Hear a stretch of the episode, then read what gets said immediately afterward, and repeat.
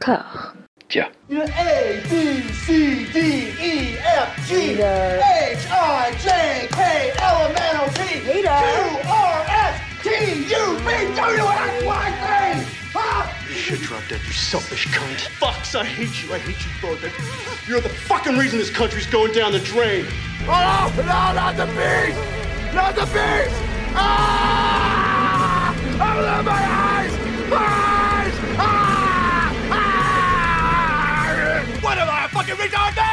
A fucking retard? Oh! I know what this is! You're trying to stop me because of this lazy little dick you need around! Well, feed the fucking friends, man! Fuck!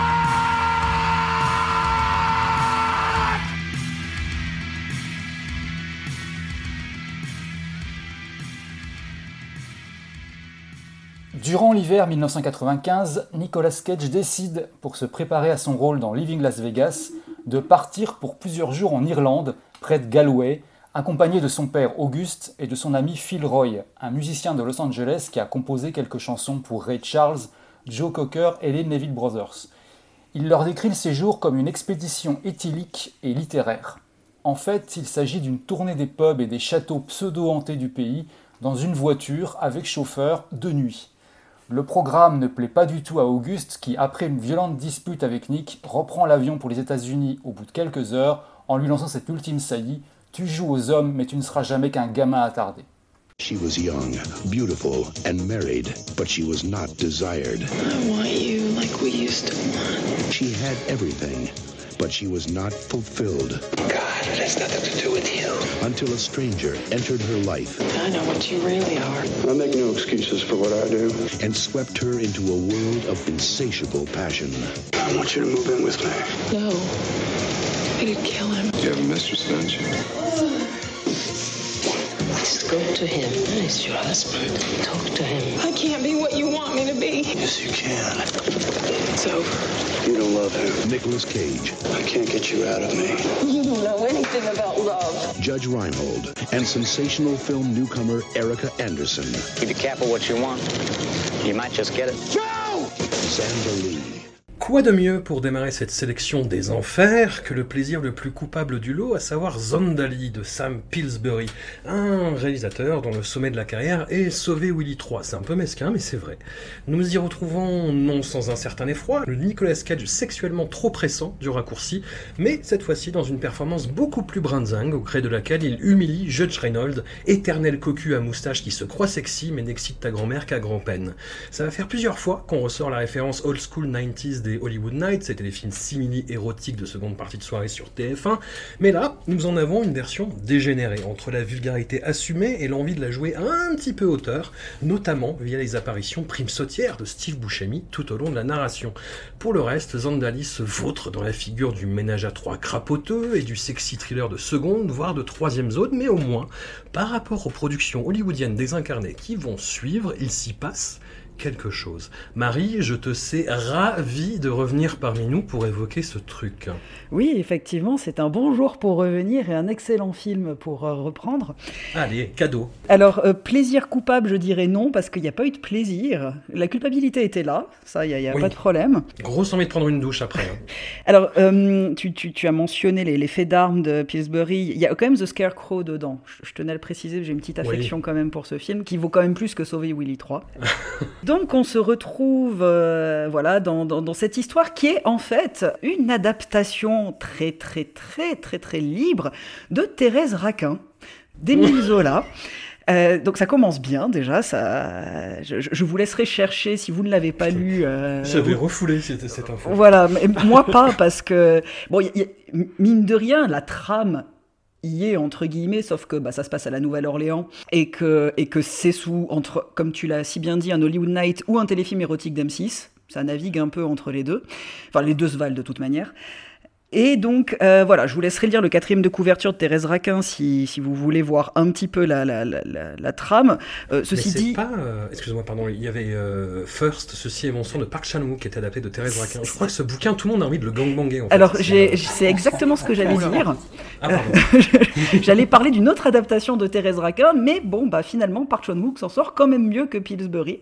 Oui, on ne sait vrai. pas pourquoi, peut-être parce que c'est un bon réalisateur, mais enfin bon, passons. Donc, on se retrouve dans cette espèce d'adaptation adaptation très improbable où donc euh, Judge euh, Reynolds est marié euh, à Erika Anderson qui joue Zandali, cette femme libre mais hyper contrainte dans son mariage malheureux parce qu'elle a juste envie de s'envoyer en l'air. Mmh. Euh, il semble que c'est le, le, plus important en tout cas dans sa vie. Il lui faut un amant, comme lui dit son ami Jerry. Et donc euh, on retrouve Nicolas Cage qui lui est un ancien ami de Judge Reynolds qui revient. Ils ont grandi dans les bayous ensemble, ha ha ha, Nouvelle-Orléans, tout ça.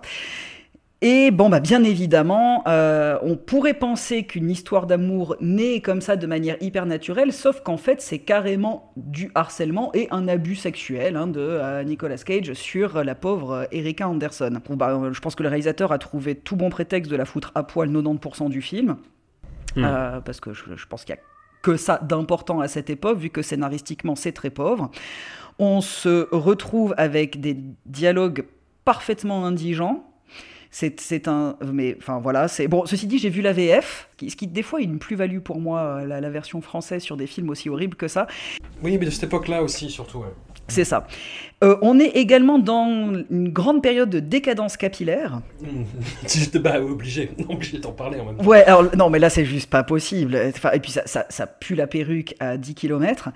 Euh, bon, c'est vrai que Judge Reynolds, on lui reproche sa moustache, mais ce mulet frisé, c'est également une catastrophe. Mais Nicolas Cage, la coupe de cheveux vaut vraiment le détour. Je proposerais de regarder ce film rien que pour ça. Mais du coup, les 10 premières minutes suffiraient, quoi. Donc voilà, on est, on est dans dans un film qui est pas du tout ok, où là, bah, où on avait dans le raccourci euh, quelque chose qui relevait en plus d'un racisme absolument euh, pas du tout caché d'ailleurs, hein, complètement euh, avancé, on se retrouve là dans quelque chose qui est pas ok aussi sur la manière de, traiter cette pauvre Zandali. Puis les femmes en général, hein, parce que la scène d'intro, c'est euh, John Reynolds et Nicolas Cage qui se retrouvent à une espèce de so soirée de fraternité avec des nanas à poil et je me dis oh là là mais qu'est-ce qui se passe d'un coup quoi? Ah oui alors bon voilà j'aurais pu mettre un, un, compteur sain et je serais arrivé à peu près 250 à la fin d'un film qui dure 1h30 c'est ça. On se retrouve, voilà, c'est une espèce de, de, de, fausse mise en avant. On n'est pas du tout dans un film romantique, on est vraiment dans quelque chose d'assez abject.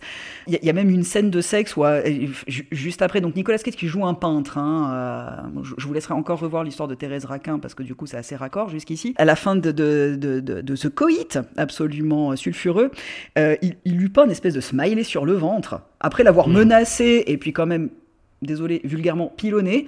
Et elle lui dit Oh, est-ce que tu dessines bien Catastrophe jusqu'au bout. Voilà, je, noterai aussi il y, a des espèces de symboliques complètement improbables. Tout d'un coup, euh, elle, décide de, de, se repentir un peu. Il la retrouve dans une église. Bon, ils finissent par s'envoyer en l'air dans un confessionnal, hein, parce que, bon, bah, bon, ceci dit, c'est assez marrant comme endroit. Mais derrière, il y a cette espèce de descente aux enfers représentée symboliquement par la débauche de Bourbon Street à la Nouvelle-Orléans.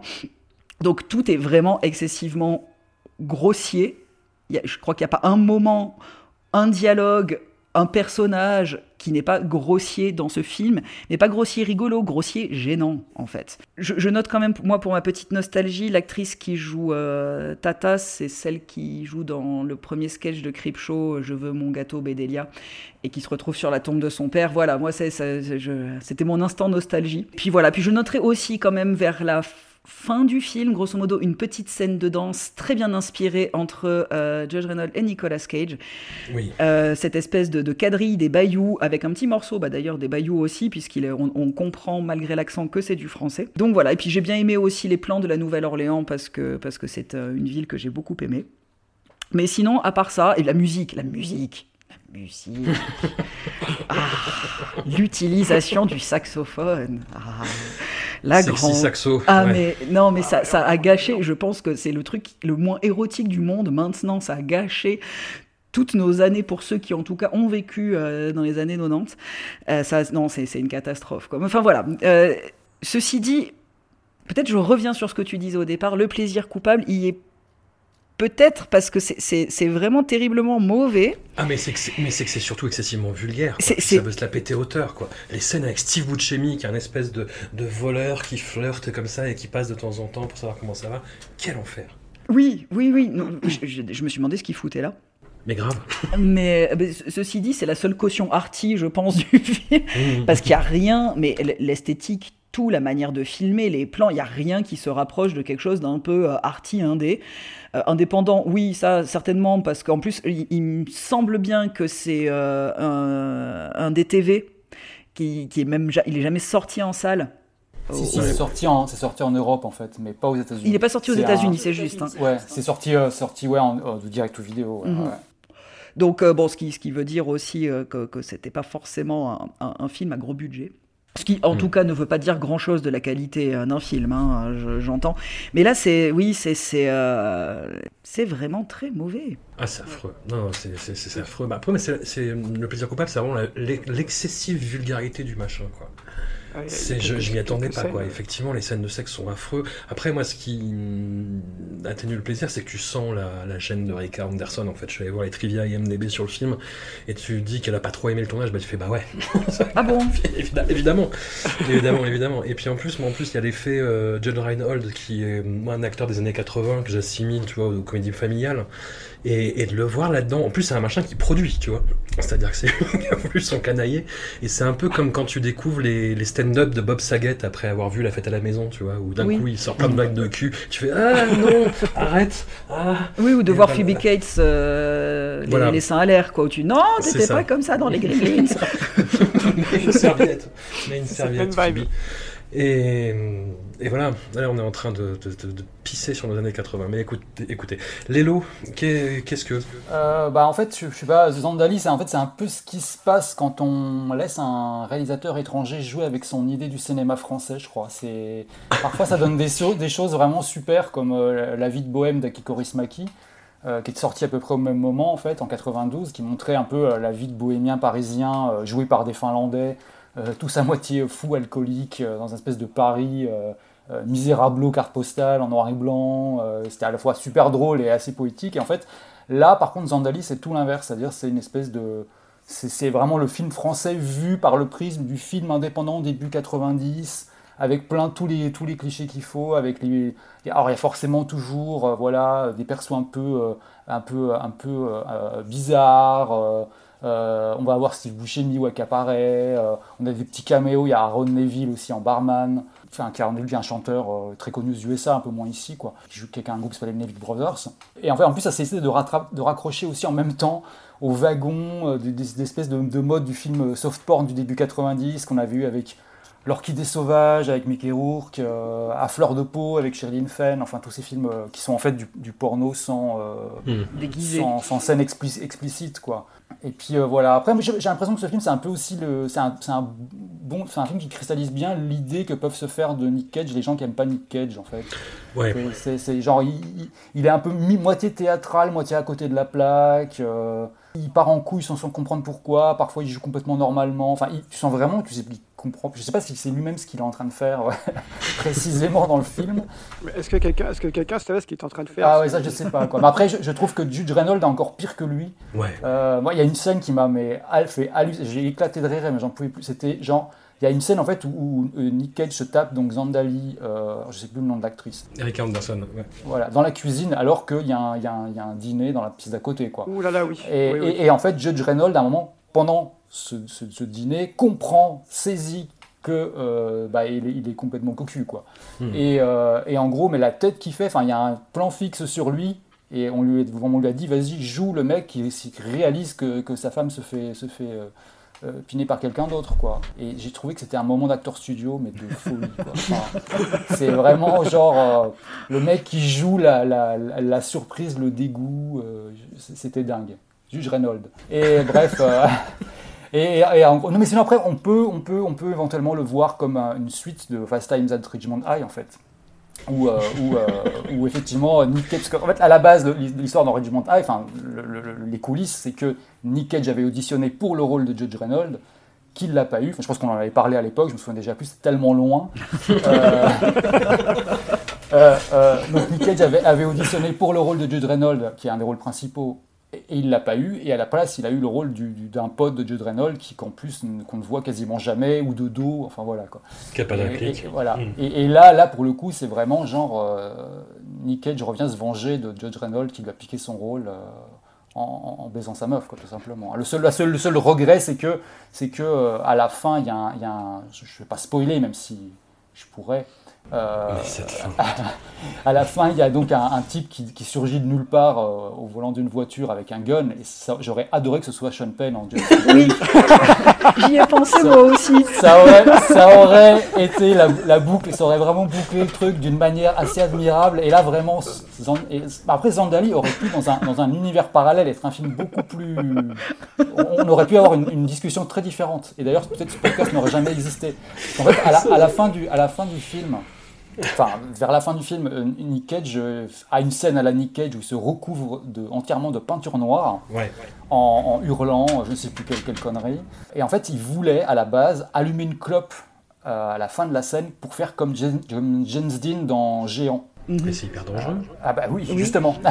Et fait, parce que Mais James. Dean dans Géant, là, il y a une scène où il se fait recouvrir, enfin il est recouvert de, de, de pé- de pétrole à cause d'un gisement, Ouais. et euh, il s'allume une clope juste après, mais bon, au moment où il s'allume la clope, il a déjà quasiment plus rien sur lui, enfin c'est... c'est- c'est, euh, c'est, c'est des- enfin, ça a été foutu de façon à ce qu'il ne se passe rien, quoi. Ouais. Et euh, sauf que bah, Nick Cage, lui, ne réalise pas forcément que s'il s'allume une clope à ce moment-là, il peut se transformer en torche humaine et mourir. Ça aurait été une courte donc- émission, ça aurait et, bah, en fait, bah, on aurait terminé là aujourd'hui. Voilà. Et puis, euh, et puis surtout, enfin, je pense j'essaie d'imaginer comment est-ce que dans cette réalité parallèle, comment est-ce que les choses auraient pu être. C'est-à-dire que, en gros, Nick Cage aurait été un espèce d'acteur ultra culte, mais beaucoup plus, tu vois, genre considéré vraiment comme, enfin, vraiment par la ciné mondi- cinéphilie mondiale comme vraiment un truc. Il aurait pu avoir un- une espèce d'aura à la Montgomery Clift un peu. Mm.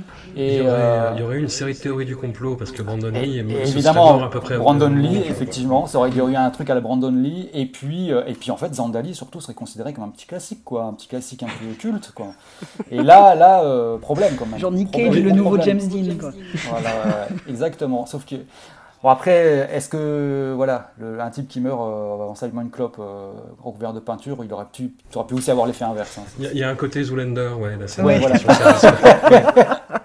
À côté euh, Darwin Award. euh, C'est ça. Voilà, exactement, exactement. Seb, du coup. Ouais, on a, on a dit, on a dit le, le, le principal, hein, je pense, sur Rosendali. Il y a pas... Moi, ça m'a ça m'a donné, euh, par moment, j'ai eu l'impression de voir un- une espèce de, de pro de, de, de téléfilm des années 90 qui a, qui a trouvé un vieux scénar de Léos Carax. Il s'est dit, tiens, ça c'est pas, ça, c'est pas mal. Bim, allez.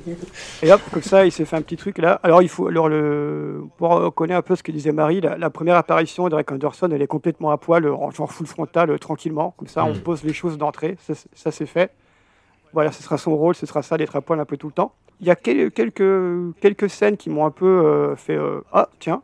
Il y a normalement une scène. euh, je pense que c'est, euh, c'est avant ou après une scène de, une scène de sexe un peu, un peu, euh, un peu graphique où Nicolas prend de la, de la coke et de, de l'huile d'olive et, et l'in- et l'insère à l'intérieur de Eric Anderson. Là, tu, tu te dis, oula, que, que, pourquoi est-ce qu'on a, qu'on a dévié comme ça vers euh, une espèce de, de, truc un, un peu improbable Et en fait, le, film est un peu ennuyeux, mais, ém- mais émaillé de, de scènes comme ça, où tu te demandes d'où elles sortent. Il y a aussi le personnage, euh, le personnage du gay hein, qu'on n'a pas, qu'on n'a pas évoqué, qui est quand même Ah, Jerry. sacrément Ah gratiné. oui, les. Joe Pantoliano. Alors, le, le- la cage au foie à côté, c'est- très réaliste, hein, je pense, hein, par rapport à Joe Pantoliano qui en fait, il en fait, mais c'est pas, pas des caisses qu'il en fait, c'est des, camions de déménagement entiers. C'est assez, euh, c'est assez, c'est pas drôle, c'est plutôt gênant en fait à regarder que, que drôle. Puis en plus, tu vois que c'est lui, quoi. Tu vois cet acteur qui est quand même, euh, qui peut être complètement badass, qui est toujours, euh, qui joue toujours soit les traîtres, soit les, euh, les, ouais, les flics badass. Et, hum, et là, il ça reste lui, et tu, tu sens qu'il est emmerdé par, euh, par le personnage et par la perf, et il, qu'il se dit putain, Ouais, je, il- je sens ma carrière partir là. et Et, puis il a, il, a, il, a, il, a, il a un costume improbable en plus, une Ouais. espèce de, de- voilà, c'est, Bah, C'est- je le- pense que un cliché gay ultime du, du, du gay qui s'habille en femme, automatiquement déjà. Donc c'est euh, foutu d'avance. ouais, c'est vraiment, c'est, C'est la cage aux folles, quoi. Voilà, c'est la cage aux folles. Ouais. Donc il y, a- quelques trucs comme ça aussi. J'avais euh, su, bah, juste avant de regarder, que c'était adapté de, de Thérèse Raquin. Du coup, je me suis dit ah tiens, quelle, drôle d'idée, pourquoi pas. Et alors aussi un truc moi qui me qui crispe un peu, c'est que dans un film américain, quand le personnage principal s'appelle Thierry, je, je sais pas, ça, ça, pose, une atmosphère un peu, ça pose une ambiance. Donc Thi- Thierry ajouté à la moustache et l'espèce de, de, de nuque longue à la, à, à la Rudy Voleur de Judd Reynolds, ça, ça, ça te met dans, ça te, ça te met dans l'ambiance. T'as cru qu'on était euh, chez AB Productions finalement. Ouais, il y a, y a- en fait, c'est AB Productions, mais qui, qui- qui aurait mal tourné, en fait. C'est l'espèce de, de, ouais, de, de, de perversion de AB Productions. Surtout que pour moi, euh, Judd Reynolds, ça restera pour toujours le, le copain de, de Axel Foley dans le film de Beverly Hills. Mais oui. Et donc, le voir, euh, le voir comme ça, c'est assez, euh, c'est assez, assez étrange. Et puis, bon, bah, pour finir sur Nick, euh, voilà, sa belle, sa belle coupe de cheveux, son petit style, euh, son petit style euh, mousquetaire, sa, per- sa performance en, en scie. Et, not- et notamment, ça, il y a une scène de sexe où il, il surjoue, mais, mais scandaleusement. Ouais. Genre, même, même euh, Michael Douglas, en Basic Instinct, ça reste plus crédible que ce que, que, ce que fait Nick. Tu te dis, oulala, qu'est-ce que. En fait, tu dis, euh, l'impression qu'il avait un peu l'impression de, de s'embêter, vraiment. Du coup, il dit, vas-y, je m'embête, je vais faire un peu de cage, comme ça, ça va, ça va, ça va, ça va passer, il va se passer un peu un truc. Parce qu'après, le reste du temps, il reste, plutôt, enfin, plutôt sobre, dans, enfin, sobre par rapport à un rôle qui n'est pas sobre de base. Donc, il essaye de, coller un peu au canon du rôle. Et parfois, il y a ces petits dérapages comme ça qu'on euh, a envie de voir. Et alors, ouais, on fait, Marie l'avait dit, mais la, VF est quand même assez, scandaleuse hein, dans le, terme de la, vulgarité, de la grossièreté. C'est quand même, quand pas, quand même pas banal. Hein, euh, Une scène où il, parle très très crûment à l'actrice. Tu dis non mais arrêtez, j'ai pas envie, j'ai pas envie, j'ai pas envie de voir ça quoi. C'est pas, c'est pas possible. Il y a quand même un truc intéressant que j'ai que j'ai noté. C'est a un moment le personnage de Nick fait un, discours sur la sur l'art, l'artiste et tout ça, et qu'on peut mettre en parallèle avec ce que Nick parle quand Nick parle de son de son métier. Il y a, un peu un peu un petit parallèle qu'on peut faire entre le personnage le personnage de façon dont il voit la peinture et Nick dont il voit son métier. Il y a un petit, une petite mise en abîme à faire à ce niveau-là. Bon, c'est c'est pas, c'est un petit peu méta. Je sais même pas si c'est fait exprès, mais avec le recul, euh, dans- quand on connaît un peu les, les déclarations de Nick sur son travail, on peut, on peut tiquer un peu à ce moment-là en se disant ah tiens, il y a, il y a un petit, un petit, euh, un petit quelque chose à faire avec, euh, avec ça. Ouais, pour finir sur, sur cette histoire de Thérèse Raquin, disons que c'est une adaptation de Thérèse Raquin comme Barbwire est un remake de Casablanca. C'est-à-dire, ouais, tu vois le truc, tu fais ouais, mais c'est quand même un peu abusé. Calmons-nous. Jack, if I go, I want you to make me a promise that you'll always love me. Of course, Mom. And you'll never get married. I need a commitment. I want to be married. Jack Singer has made his decision. Let's just do it. Get on a plane, go to Vegas, and do it. Now. Jack is going to get married. You're serious? I must be. My legs are paralyzed. But a funny thing happened on the way to the wedding. Sorry, man. Straight flush to the jack. To the queen. Wise men say You owe Tommy Coleman $65,000. only fools rush in. Eddie, do you have a solution? I do. I want your girlfriend for the weekend. You brought me to Las Vegas and you turned me into a hooker, Jack! I'll be a perfect gentleman. He's taking me to Hawaii.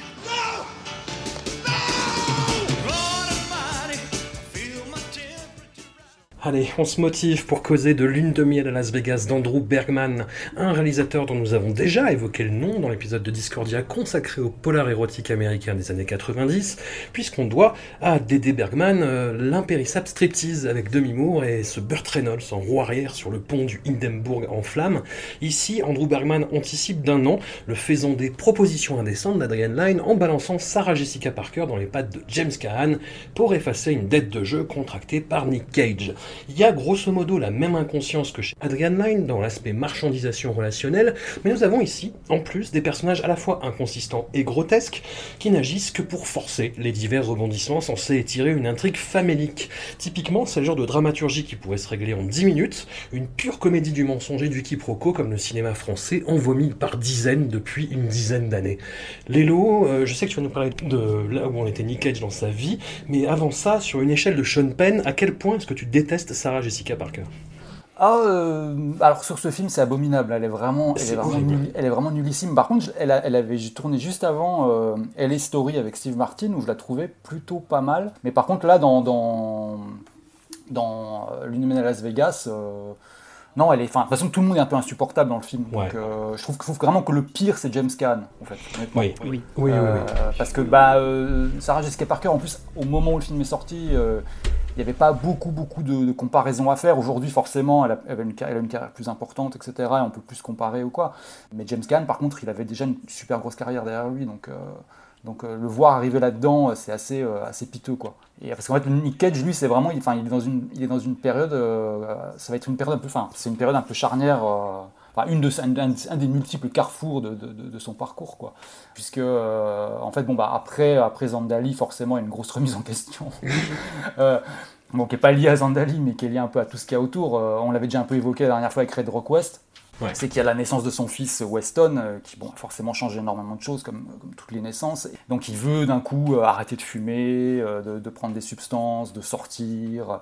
Euh, en plus, la naissance est rendue très vite compliquée aussi par le fait qu'il va se séparer avec la mère, Christina Fulton, et il va y avoir ben, forcément une bisbille entre les deux pour la garde de l'enfant. Et c'est aussi rendu encore plus compliqué par le fait que Nick Cage perd ses cheveux et que euh, il le vit assez mal. Enfin bon, étant acteur, il peut aussi euh, avoir une certaine, euh, une certaine appréhension là-dessus. Et en fait, donc, il va se passer, quatre trucs d'un coup. C'est que bah, d'un coup, il va se dire, dans ce délire euh, voilà, où il veut s'occuper un peu plus de son fils et faire des choses pour lui, etc., il se rend compte que, hormis Arizona Junior, son fils pourra voir à peu près aucun de ses films avant au moins 13 ans. euh, l'âge de 13 ans. Donc en fait, il se dit, bon, ça peut être bien de faire des films euh, que, que son fils puisse voir plus tôt. Euh, ensuite, il y a sa grand-mère maternelle, qui est Louise Vogelsang, qui se surnom- surnomme Divi, et dont il est très très proche. C'est même le membre de la famille dont il est le plus proche. Et en fait, euh, elle lui dit, euh, elle lui dit un jour, elle, alors, elle a été voir, elle a, elle a vu Zandali. Merde. La grand-mère a vu Zandali et elle lui dit euh, écoute euh, Nick euh, il faut ce serait vraiment bien si tu pouvais faire des films que je puisse aller voir déjà et d'une au cinéma et, et- et- et que je puisse aller voir avec mes avec mes amis quoi en fait quelque chose de plus de, de plus convivial quoi et il y a donc y a ça et après il y a, une troisième chose c'est que un soir par hasard il va tomber sur euh, à la télé sur une vieille interview de Jim Morrison euh, on est alors euh, en, donc en, en 91, 92, euh, on est en plein revival Doors à cause du film de Oliver Stone, donc il y a beaucoup de vieilles interviews de Jim Morrison et des Doors qui, sont diffusées. Et il tombe dessus et Jim Morrison dit dans, l'interview sur laquelle, il tombe qu'il a, qu'il a jamais écrit de chanson qui exprimait la joie pure et qu'il aimerait beaucoup y arriver un jour. Et en fait, euh, Nick d'un coup, trouve ça très très flippant. Parce que bah, à ce moment-là, Jim Morrison est mort depuis un moment, et donc il sait que cette chanson, il l'a jamais vraiment écrite. Et, qu'elle était pourtant à sa portée, mais qu'il a préféré à continuer à jouer bah, voilà, le chanteur un peu plus sombre, torturé, qui- quitte même à aller jusqu'à certains, des choses un peu parfois prétentieuses. Et, donc lui, ça le fait vraiment flipper, parce qu'en plus, il y voit une espèce de parallèle avec sa carrière, où, voilà, pour le public, il est l'espèce de taré d'Hollywood, quoi, euh, qui porte des vestes en peau de serpent, mange des cafards, etc. Et, qu'en fait, il a beaucoup, beaucoup joué, cette, enfin, il a beaucoup joué pour, pour faire cette image-là aussi, quoi. Il allait vraiment dans ce sens-là. Et là, il se dit, pourquoi est-ce que je devrais, en gros, être, être victime de cette image-là, et pourquoi je ne devrais pas plus, aller plus vers quelque chose de plus euh, consensuel, plus grand public, etc. Puis il y a aussi une, quatrième raison, c'est qu'il y a son comptable qui lui dit qu'il a perdu énormément d'argent. D'accord. Et bah, dans le dernier épisode, j'avais dit qu'il s'achetait un appartement un peu sur un coup de tête euh, un soir. Ouais. euh, et c'est l'appartement en question, donc c'est un- c'est dans- à Downtown Los Angeles, dans un quartier où il n'y a quasiment pas de blancs. Alors comme ça, vu comme ça, on dirait vraiment qu'il s'est acheté un appart miteux euh, en rez-de-chaussée, euh, sans fenêtre. Sauf qu'en fait, il s'est acheté un, un regroupement de trois lofts de 12 pièces. hein. Donc euh, Ouais. forcément, voilà, là, il a, il a plus vraiment de thunes. Et, et son comptable lui dit, là, en 93, il faut vraiment que tu nous rentres un gros, gros film, si possible, un gros film de studio. Et bah, il se trouve que voilà. Et en fait, tout ça mélangé fait qu'il va faire Lune de miel à Las Vegas, qui regroupe un peu tous les desiderata, c'est-à-dire qu'en gros, bah, c'est un film grand public, euh, c'est un film qui sort complètement de ce qu'il fait d'habitude, et puis surtout qui va lui rapporter pas mal d'argent. Il fait une déclaration à ce moment-là, euh, dans une interview, il dit, il dit « Je suis en train de passer d'anarchiste à socialiste, dans le sens où je veux contribuer au bien de la société et non plus me rebeller contre elle. » Et donc voilà, et donc il fait donc ce film, euh, ce film abominable. Euh, pour la première fois, il ressemble beaucoup moins à Elvis qu'à Gene Wilder, je trouve. Il ressemble vraiment beaucoup à Gene Wilder dans ce film. Et il y a aussi un petit élément Pierre Richard dans le générique de début, puisque c'est un générique animé façon. euh, Oh, il- il est horrible, Ah ouais, ah, mais abominable quoi. Vraiment abominable. Et puis après, bah, bah, ce qui est ouf, c'est que, bon, bah, on l'a déjà dit, voilà, les, les acteurs sont tous, sont tous vraiment, vraiment nuls. Enfin, même Cage est pas très bon, quoi. Euh, il- Non. il est, il est vraiment, on dirait que, enfin, on sent que voilà, c'est la première fois qu'il se lance dans un, un rôle un peu plus, euh, un peu plus, neu- un peu plus neutre et un peu plus consensuel et que ça marche pas trop, quoi. Enfin, qui, on sent vraiment qu'il marche sur des œufs, quoi. Et puis, bah, euh, non, puis en fait, tout- toutes les scènes un peu qui se veulent être un peu euh, des scènes un peu euh, climax, quoi, sont toutes nulles, en fait. C'est ça qui est hallucinant. C'est-à-dire, il y a une partie de poker à un moment où donc Cage perd contre James Caan, qui dure, mais je sais pas combien de temps elle dure. J'ai l'impression qu'elle a duré 45 minutes. Euh, c'est c'est long, c'est hyper long.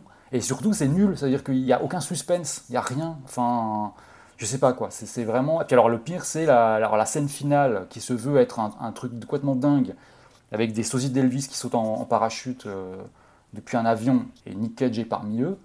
C'est pareil, c'est genre euh, le non-événement, quoi. Enfin, c'est genre. euh, en fait, le- nul.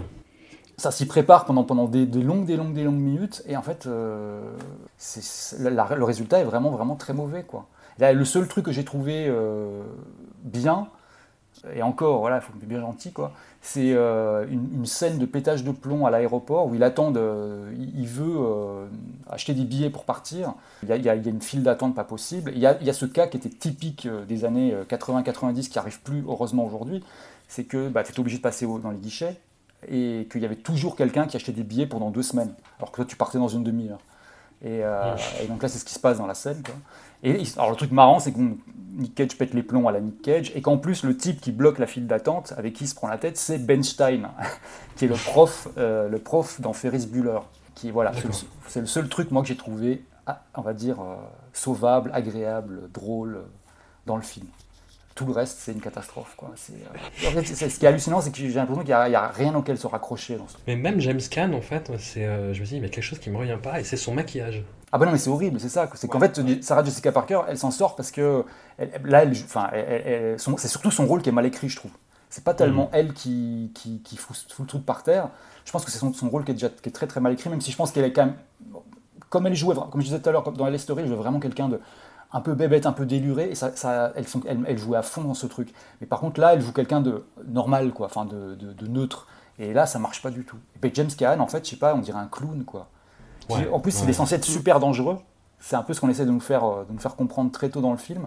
Et on, est, on nous le fait comprendre euh, en, en- en le montrant en train de serrer les couilles d'un- d'un d'un patron d'hôtel. Enfin, Qui est joué par Tony Shalhoub. ouais. Oui. Non, il n'y a rien. Il n'y a rien du tout dans ce film. Et rien du tout. Au revoir. Non.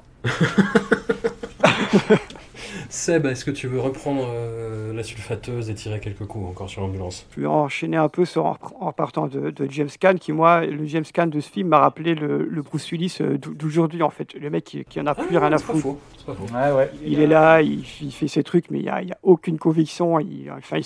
Il en a rien à foutre euh, enfin, de rien, quoi. Sarah Jessica Parker, ouais, ben, elle a un rôle qui est pas facile, où elle joue une Elle est censée jouer un personnage euh, féminin un peu, un peu dominant dans le couple, mais c'est, enfin, c'est, c'est une gourde, quoi, en fait. Dans le, fi- le film, il est représenté comme une gourde comme ça, qui qui sait pas trop ce qu'il fait. Voilà, il se remet en maillot de bain dans, dans Las Vegas. Nick, Nick va jouer au, au casino.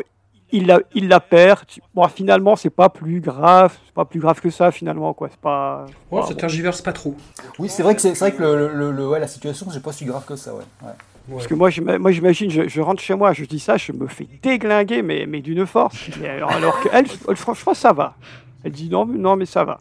Puis après, bon, elle, elle amoureuse d'un homme de 25 ans de plus qu'elle en deux jours, comme ça. Elle dit, ouais, finalement, c'était plutôt bien ce qui m'arrive. euh, Je ne vais, pas- je vais pas me plaindre, je partirai à Hawaï. C'est pas qu'elle tombe amoureuse, et c'est ça le pire, c'est qu'en fait, comme c'est le rêve de toute femme, elle veut à tout prix se marier. Donc que ça vienne de Nicolas Cage ou de James Caan, ça, oui.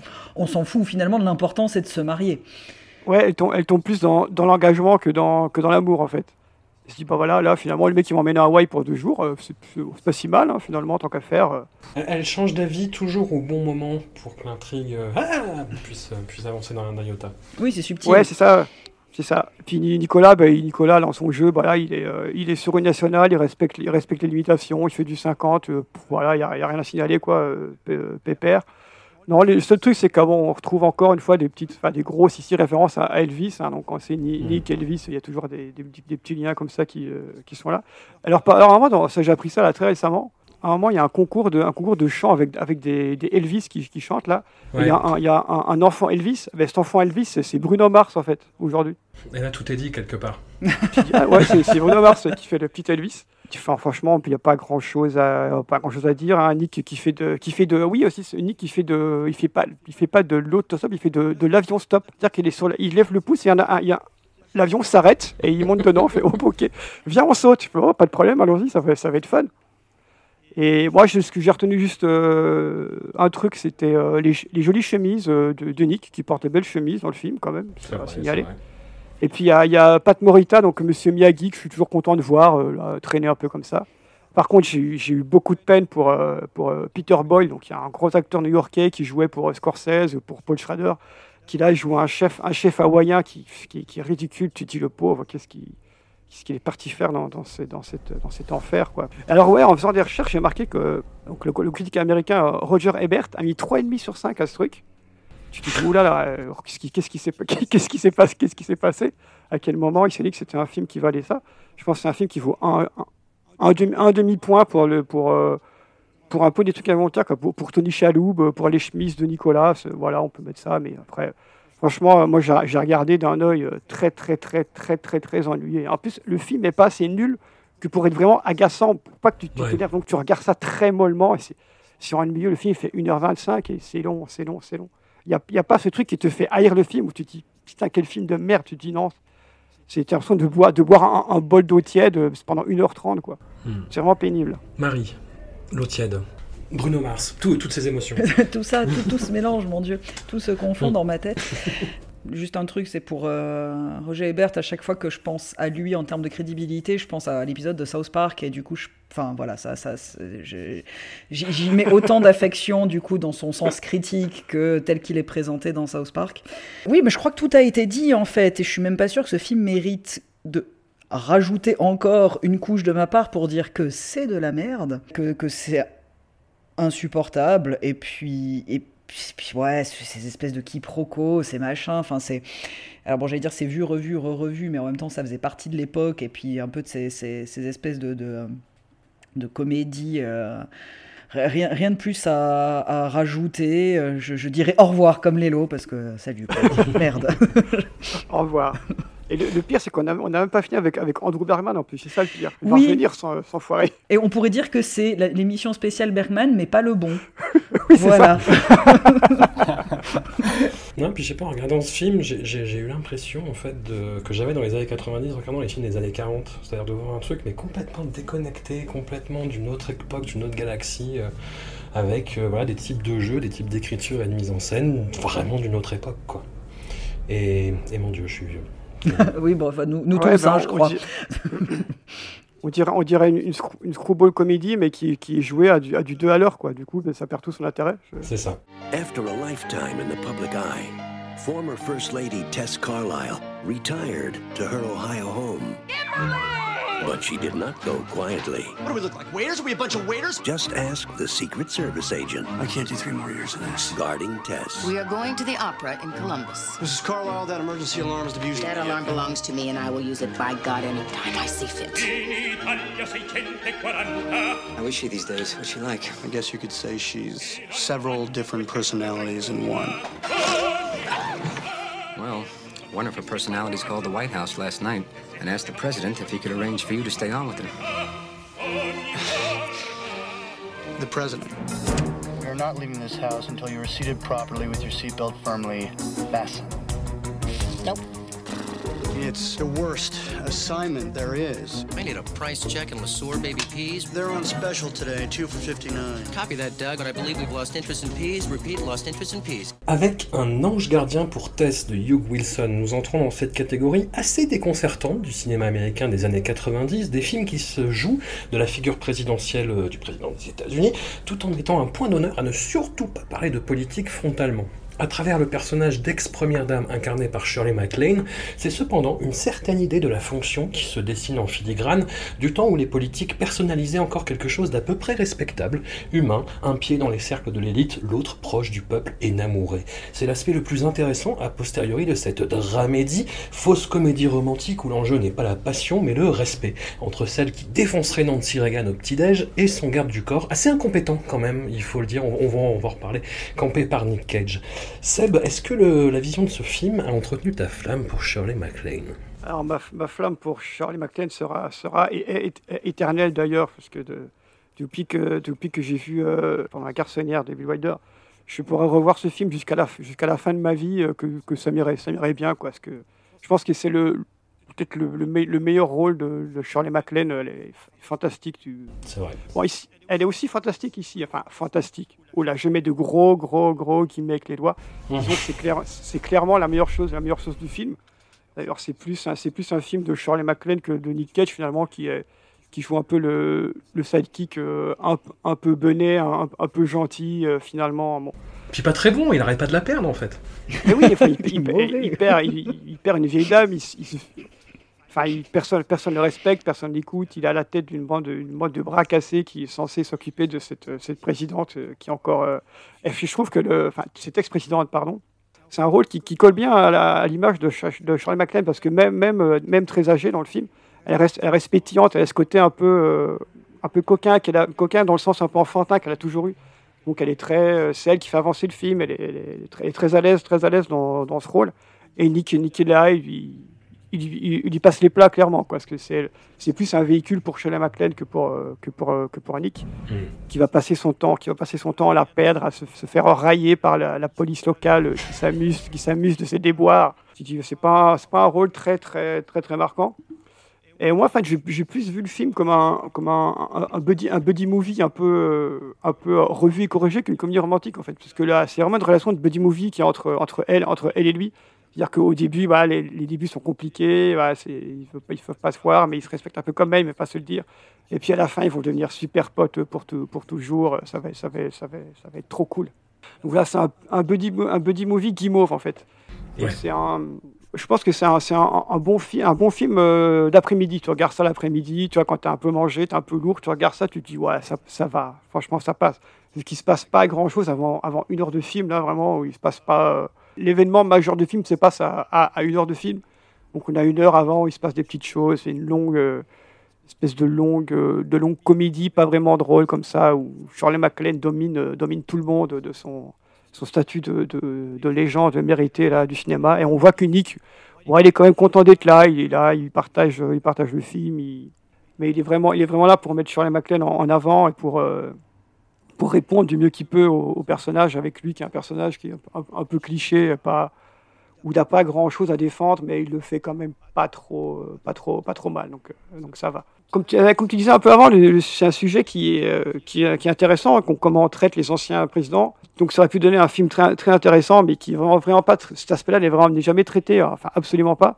Donc on, entrevoit vite fait les, coulisses qui, de ce qui se peut se passer quand on est un- une ancienne présidente, un ancien président à la retraite. Mais le film ne creuse jamais dans cette direction et c'est dommage. Ça aurait été, il y aurait, je pense qu'il y aurait beaucoup de choses à dire euh, sur ce, sur ce niveau-là, mais là, le, le film reste plutôt euh, dans le, le registre de la comédie, un peu, euh, un, peu- un peu familial, un peu tout public. Donc c'est dans la même veine que Honeymoon in Vegas. Bon, c'est quand même plus regardable, c'est quand même mieux, c'est mieux joué, c'est mieux tenu. Et puis il y a quand même, il y a un petit, déra- un petit dérapage euh, KG là, vers, vers 1h15, 1h20 de film où Nick essaye de, de rudoyer, un, un suspect pour le faire parler. Et là, on sent que Nick a envie de partir un peu dans les tours. Il se fait un petit plaisir vite fait avant de revenir, de revenir bien sur les rails pour euh, terminer le film en beauté et offrir à Shirley MacLaine un, un film à sa, je vais pas dire à sa hauteur, mais qui, qui est quand même, euh, qui, qui, a- qui est quand même acceptable et qu'elle domine de la tête et des épaules parce qu'elle est, elle est, elle est magnifique euh, quoi qu'il arrive. Tu vois, sur l'aspect politique, typiquement, je sais même pas. euh, apparemment, les images qu'on voit de l'élection de son, de son défunt mari ont été prises d'une convention républicaine. L'actuel président, on identifie qu'il a plus ou moins un accent du sud, donc ce serait peut-être, euh, tu vois, une petite référence à Bush, mais Bush, ouais. ouais, mais ça, ça, ça s'arrête là, quoi. Y a rien Oui, ça s'arrête là. Il n'y a, y a aucun, il y a, y a l'aspect, l'aspect politique, il n'est jamais euh, évoqué, sauf quand, voilà, quand le président l'appelle en disant ouais, il faut la retrouver parce qu'elle est quand même importante pour moi.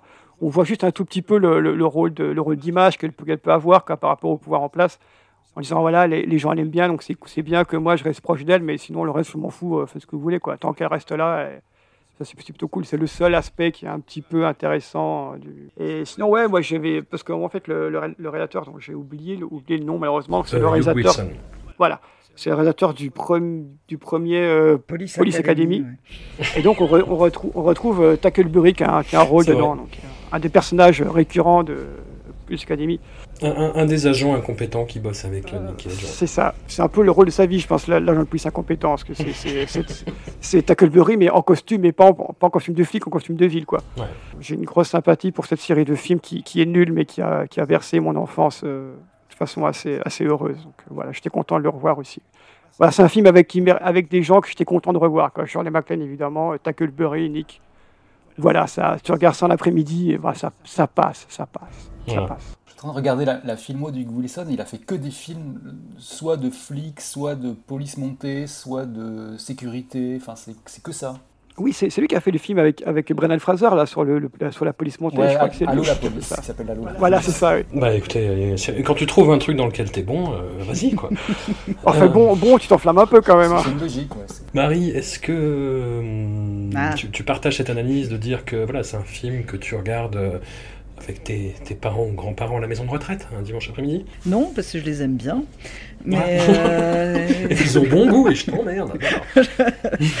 non, enfin, bon, moi ça fait partie. euh, je je suis d'accord avec Seb sur le fait que c'est quand même beaucoup mieux tenu que. euh, que Lune de miel à Las Vegas, il y a quand même un peu plus de consistance, le jeu est bah, surtout via Charlie euh, est quand même bah, nettement au-dessus. Mais moi, c'est le genre d'histoire où cette espèce de relation entre deux personnages me, me rend excessivement en colère. Déjà parce que dès que quelqu'un montre d'autorité ou quoi, j'ai envie de le tarter de suite. Donc du coup, cette relation entre les deux où lui, il se fait complètement aplatir et puis il suit parce que c'est un sous-fifre présidentiel, euh, ça, ça ça me rend complètement cinglé. Là, c'est pas spécialement lié au film en lui-même, c'est lié à cette espèce de, scénario qui, a été euh, usé jusqu'à la corde et qui voilà qui a tendance à me rendre folle. Après, moi, j'ai vu ça un peu comme, euh, du coup, énervé, voilà. J'ai vu ça comme une espèce de bodyguard du pauvre. Enfin, comme si bodyguard, c'était bien, d'ailleurs. Mais... Euh, en passant. Voilà. Ce- ce- sans sans l'histoire d'amour, et bon, la musique de merde aussi, mais euh, avec cette espèce de, de, ouais, de, de truc de... C'est quand même une profonde amitié qui va naître, qui, qui naît de la différence entre deux personnages. Mais j'étais trop en colère. ça, non, mais ça me rend cinglé. Cette... Ah, voilà. C'est, mais ça, c'est, moi devant ce genre de film. Donc, euh, donc écoutez plutôt Seb, qui, qui a parlé sans s'énerver du film, ce qui, est, ce qui est un très bon point. Donc voilà à peu près ce qui, ce qui, ce qui ressort pour moi du, du film. Effectivement, c'était quand même moins insupportable. Je l'ai regardé justement après euh, Lune de miel à Las Vegas et c'était quand même, malgré mon énervement, beaucoup moins insupportable que, euh, que le film de Bergman. Donc, euh, Ça fait, ça fait tellement bizarre cette phrase. oui, mais j'aime Oh, puis bien. On va, on va la- on va la réutiliser. Voilà, oui, je trouve ça super à dire comme ça. Je veux pas dire son prénom, je m'emploie à créer la confusion auprès des auditrices et des auditeurs. On verra bien. Je me suis fait une, petite- une petite soirée Bergman, c'était vachement bien. J'ai regardé Striptease et Milliardaire bon. C'était super. Lélo, on se disait en antenne que, bah, après, toi, t'es hum, un, un petit peu plus âgé, mais que, hum, voilà, il y avait une nostalgie sur les années 90, dont on retenait certains films, comme les années 80, mais qu'il y avait quand même beaucoup de films. Et, euh, et on fera un épisode d'ailleurs sur Alartley, ça me fait penser. Ah oui, Euh, oui, oui. Où, euh, où t'as envie de dire au film, mais va te faire foutre, quoi. Ouais, Est-ce qu'on en est là ou pas encore? Euh, bah, moi là, euh, je suis pas, j'ai pas pu être vraiment beaucoup en colère contre euh, ce film. Parce que moi, j'étais plus dans le rôle des, des grands-parents là, si tu veux, en regardant ce film. C'est-à-dire que j'ai eu beaucoup de mal à, à le regarder sans piquer du nez. Mais vraiment, c'est-à-dire que euh, c'est vrai, c'est c'est horrible, mais rétrospectivement, si je devais revoir un des quatre films dont on, va, dont on parle aujourd'hui, ce serait Zandali, parce que Zandali, au moins, euh, Il y a des seins. Non, c'est pas bah, ça. euh, non, bah, euh, non, c'est pas tellement ça, c'est que c'est vraiment c'est tellement autre que forcément tu te dis mais qu'est-ce que c'est que cette merde? Et tu, tu vas jusqu'au bout quoi. Par contre, ça c'est vraiment le, le film le plus beige du monde quoi. Enfin, il, est- il est même il est beige. Philo- C'est super. philo- philosophiquement, il est beige, mais mais Ça mais, veut tout dire. mais esthétiquement, il est gris. C'est-à-dire qu'il est, il est très dans les gris et les marrons. Et Mhm, mhm. du coup, c'est très très chiant, vraiment. C'est Après, pareil, j'aime bien Shirley MacLaine et tout ça. Et puis, c'est assez mignon. Et techniquement, c'est vrai que, objectivement, si je prends un petit pas de côté et que je joue le, le- le journaliste très objectif, c'est presque le meilleur film des quatre. Mais par contre. Mais heureusement, l'objectivité n'existe pas. Et voilà, heureusement. Voilà. Heureusement. Et, et- mais, mais, mais pour le coup, euh, il, est, il, est, il est de toute évidence vraiment meilleur que euh, Lune du Maine à Las Vegas. Mais j'ai eu beaucoup plus de mal à le regarder. quoi. C'est Parce qu'en fait. euh, Ouais, c'est voilà, c'est trop, c'est trop terne quoi. Moi, ça m'a pas mis en colère du tout. C'est même tout, tout l'inverse. C'est vraiment, c'est genre, euh, ça n'existe pas. Je ne suis pas là. Je n'existe plus. Est-ce que je suis vraiment là? Est-ce que je, est-ce que la vie existe? Tu sais, c'est comme dans ce, ce gamin là qui était dans le, cette, cette vieille vidéo là, avec le gamin qui était drogué par le dentiste là, euh, euh, qui se disait. Ah oui, c'est vrai. Est-ce que c'est la réalité? Qu'est-ce que je... Ouais, voilà, c'est ça. C'est ce film, Voilà, c'est ça. Tu te dis, qu'est-ce est-ce que voilà, est-ce que je suis en train de voir un film? Est-ce que je suis pas dans le rêve d'un chien qui rêve qu'il est en train de regarder un film? Tu vois, je sais pas.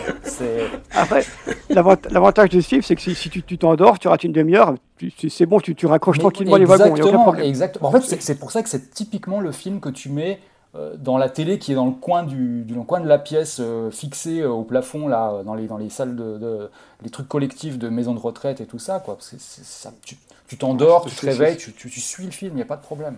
Il y a 12 C'est ça. personnes qui parlent en même temps. euh, C'est pas un problème Alors, du euh, tout, du tout. Moi, pour être, pour être tout à fait transparent, j'ai gardé ça avec, avec des cookies et une tasse de thé l'après-midi, c'était parfait. Ah bah non, mais euh, incroyable. t'as- t'as joué le truc jusqu'au j'étais- bout, t'as joué le truc Ah, j'étais, j'étais, j'étais comme un, j'étais comme un prince. Franchement. Après, moi je dirais à choisir, tu mets une saison d'arabesque, c'est quand même un tout petit peu mieux. quoi. Au moins, il y a, au moins, il y Il y a a beaucoup plus de suspense. Voilà, il y a un tout Ouais, petit peu pas- plus de mais il y a suspense. Avec un peu de chance, il y a un peu, il y a quelques caméos sympas qui apparaissent. je- voilà quoi. je- Non, après, j'avoue, euh, sans, sans honte, euh, avoir regardé avec les, les- les yeux de l'amour pour Charles Ouais, Il n'y a, si aucun, tu- si il y a tu aucun le- problème. Si tu le regardes comme ça, ça peut fonctionner. Ça peut Il y a aucun problème. Parce qu'effectivement, elle est, enfin, de toute façon, elle est toujours très bien dans ses rôles, quoi. D'ailleurs, elle, elle avait gagné, un- gagné un Golden Globe pour le film, d'ailleurs, Ouais. euh, à l'époque. Mais tant mieux pour elle, tant mieux pour elle. Et voilà, tant Comme mieux tu pour disais, elle. c'est vraiment un film pour elle. C'est-à-dire, que c'est vraiment tout est construit autour d'elle. Et... Ah, c'est un, c'est un- c'est un- un vé- un véhicule pour elle, quoi, clairement. It all started with a lottery ticket. Wrong? An honest cop. And a waitress Probably you've had good luck your entire life, which is the opposite of me.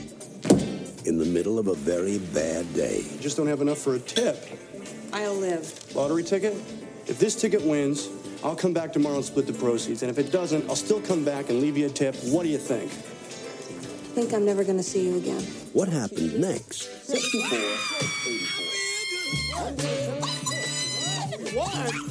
was beyond their wildest dreams. I've got something to tell you.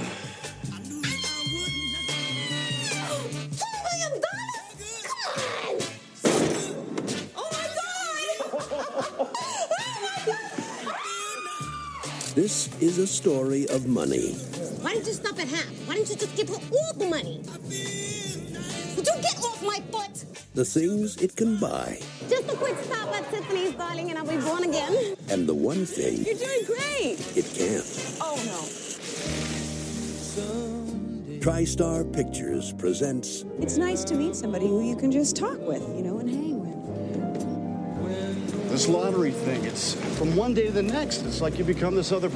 Bon, bah on va arriver euh, à Discord, je crois. Euh, on va arriver au côté euh, va te faire foutre les années 90 et on va arriver là c'était mo- c'était mon kink j'avoue Bridget Fonda dans les années 90 à cause et là c'est vraiment un aveu une confession vraiment honteuse à cause de Singles de Cameron Crowe Euh, Ah, j'ai- oui. eu un tropisme Bridget Fonda voilà vra- vraiment qui a duré jusqu'à Jackie Brown et puis après elle a disparu des écrans donc euh, le problème était réglé nous en arrivons au deuxième film de Bergman de cette sélection It Could Happen to You, dont le titre français, milliardaire malgré lui, est totalement mensonger, puisque les personnages deviennent millionnaires. Ça me rend dingue, en fait, rien que de le redire. Et j'ai donc attaqué le film avec cet énervement rémanent, accentué par le côté effroyablement cuculapraloche de cet objet, mou comme de la glace en plein soleil. Le film tire son inspiration d'une histoire vraie, au gré de laquelle un flic honore sa promesse de donner la moitié de ses gains potentiels à la loterie à une serveuse, faute de pouvoir lui filer un pourboire, et le voilà qui revient le lendemain avec 2 fucking millions de Hollywood se mêle de l'histoire et brode voilà, d'une espèce de romance invraisemblable avec des gentils vraiment très gentils, mais vraiment à un point euh, pathologique, j'ai envie de dire, et leurs amants qui sont forcément vénaux et fourbes. Marie, est-ce que tu as développé autant d'antipathie que moi envers cette infernale bluette?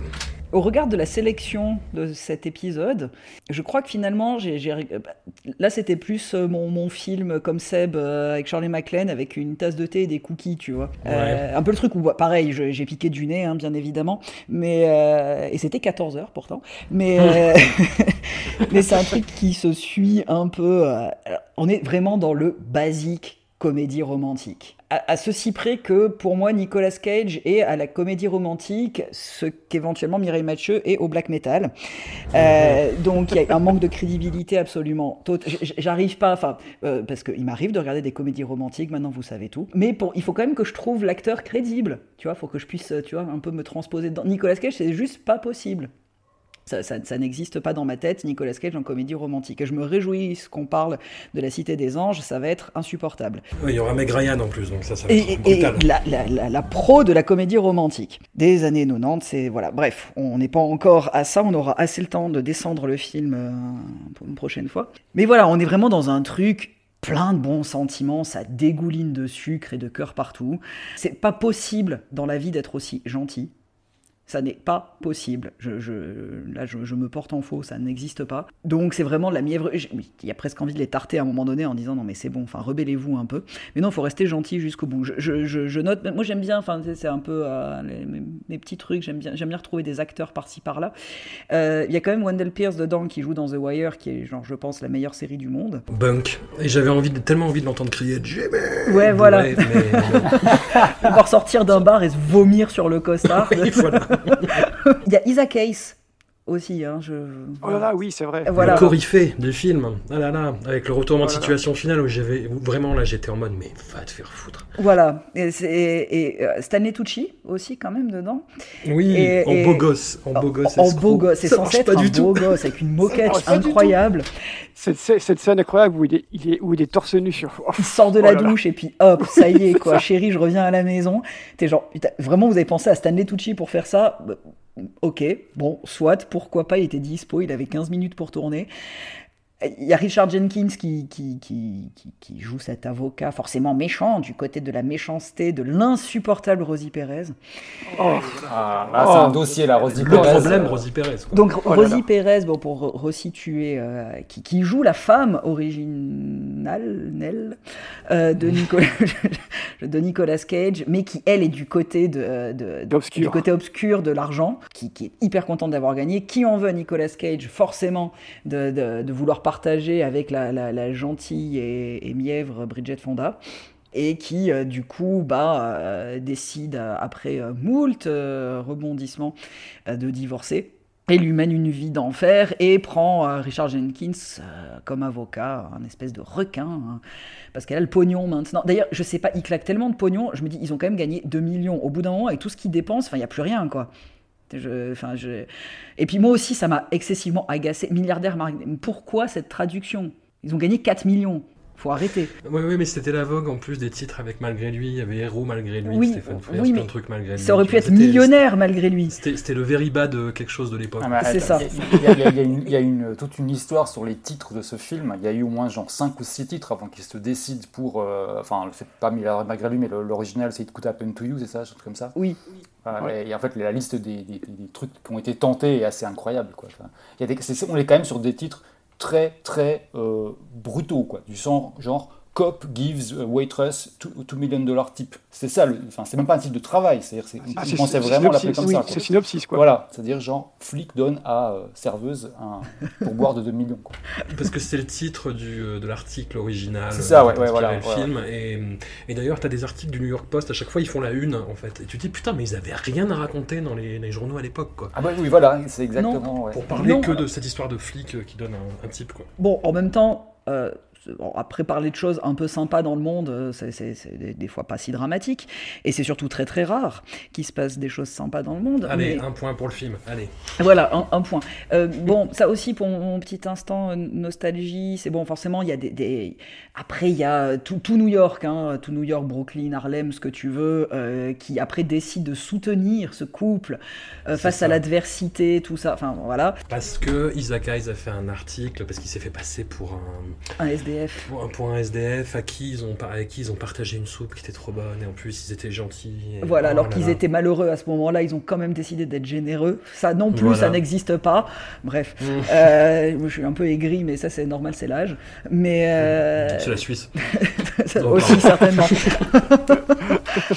Mais euh, je- oui, voilà. Et puis donc du coup, il y a ces- ces- ces- cette espèce de montage à deux balles de tous les gens qui filent du pognon, tous les gens qui soutiennent, tous les gens qui se, se regroupent et font ah, ils sont vraiment trop gentils. Et il y a des pompiers qui, qui c'est la caserne de pompiers de Ghostbusters. Voilà. Deuxième point pour le film. Voilà. Donc, euh, enfin, ceci dit, voilà, c'est, si on a envie de poser son cerveau autre chose devant que, que devant un truc hyper scabreux comme Zandali, Ouais. on, on peut choisir de le faire devant ça parce que c'est tout ce qu'il y a de plus basique dans la comédie romantique, avec une scène de fin de jeté de cœur en montgolfière, qui là, vraiment, j'ai cru que les murs suintaient du sucre chez moi, quoi. C'est ça.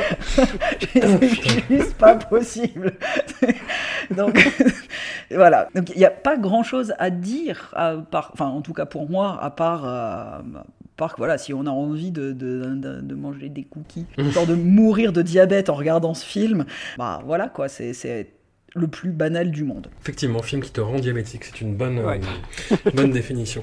Lélo, est-ce que euh, parfois, quand, quand, quand on regarde certains films, j'imagine ta réaction devant, et là je t'imaginais en fait euh, co- comme Sadako, c'est-à-dire, euh, tu vois, la, la fantôme de The Ring, en fait, à écorcher tes ongles sur le sol, à faire.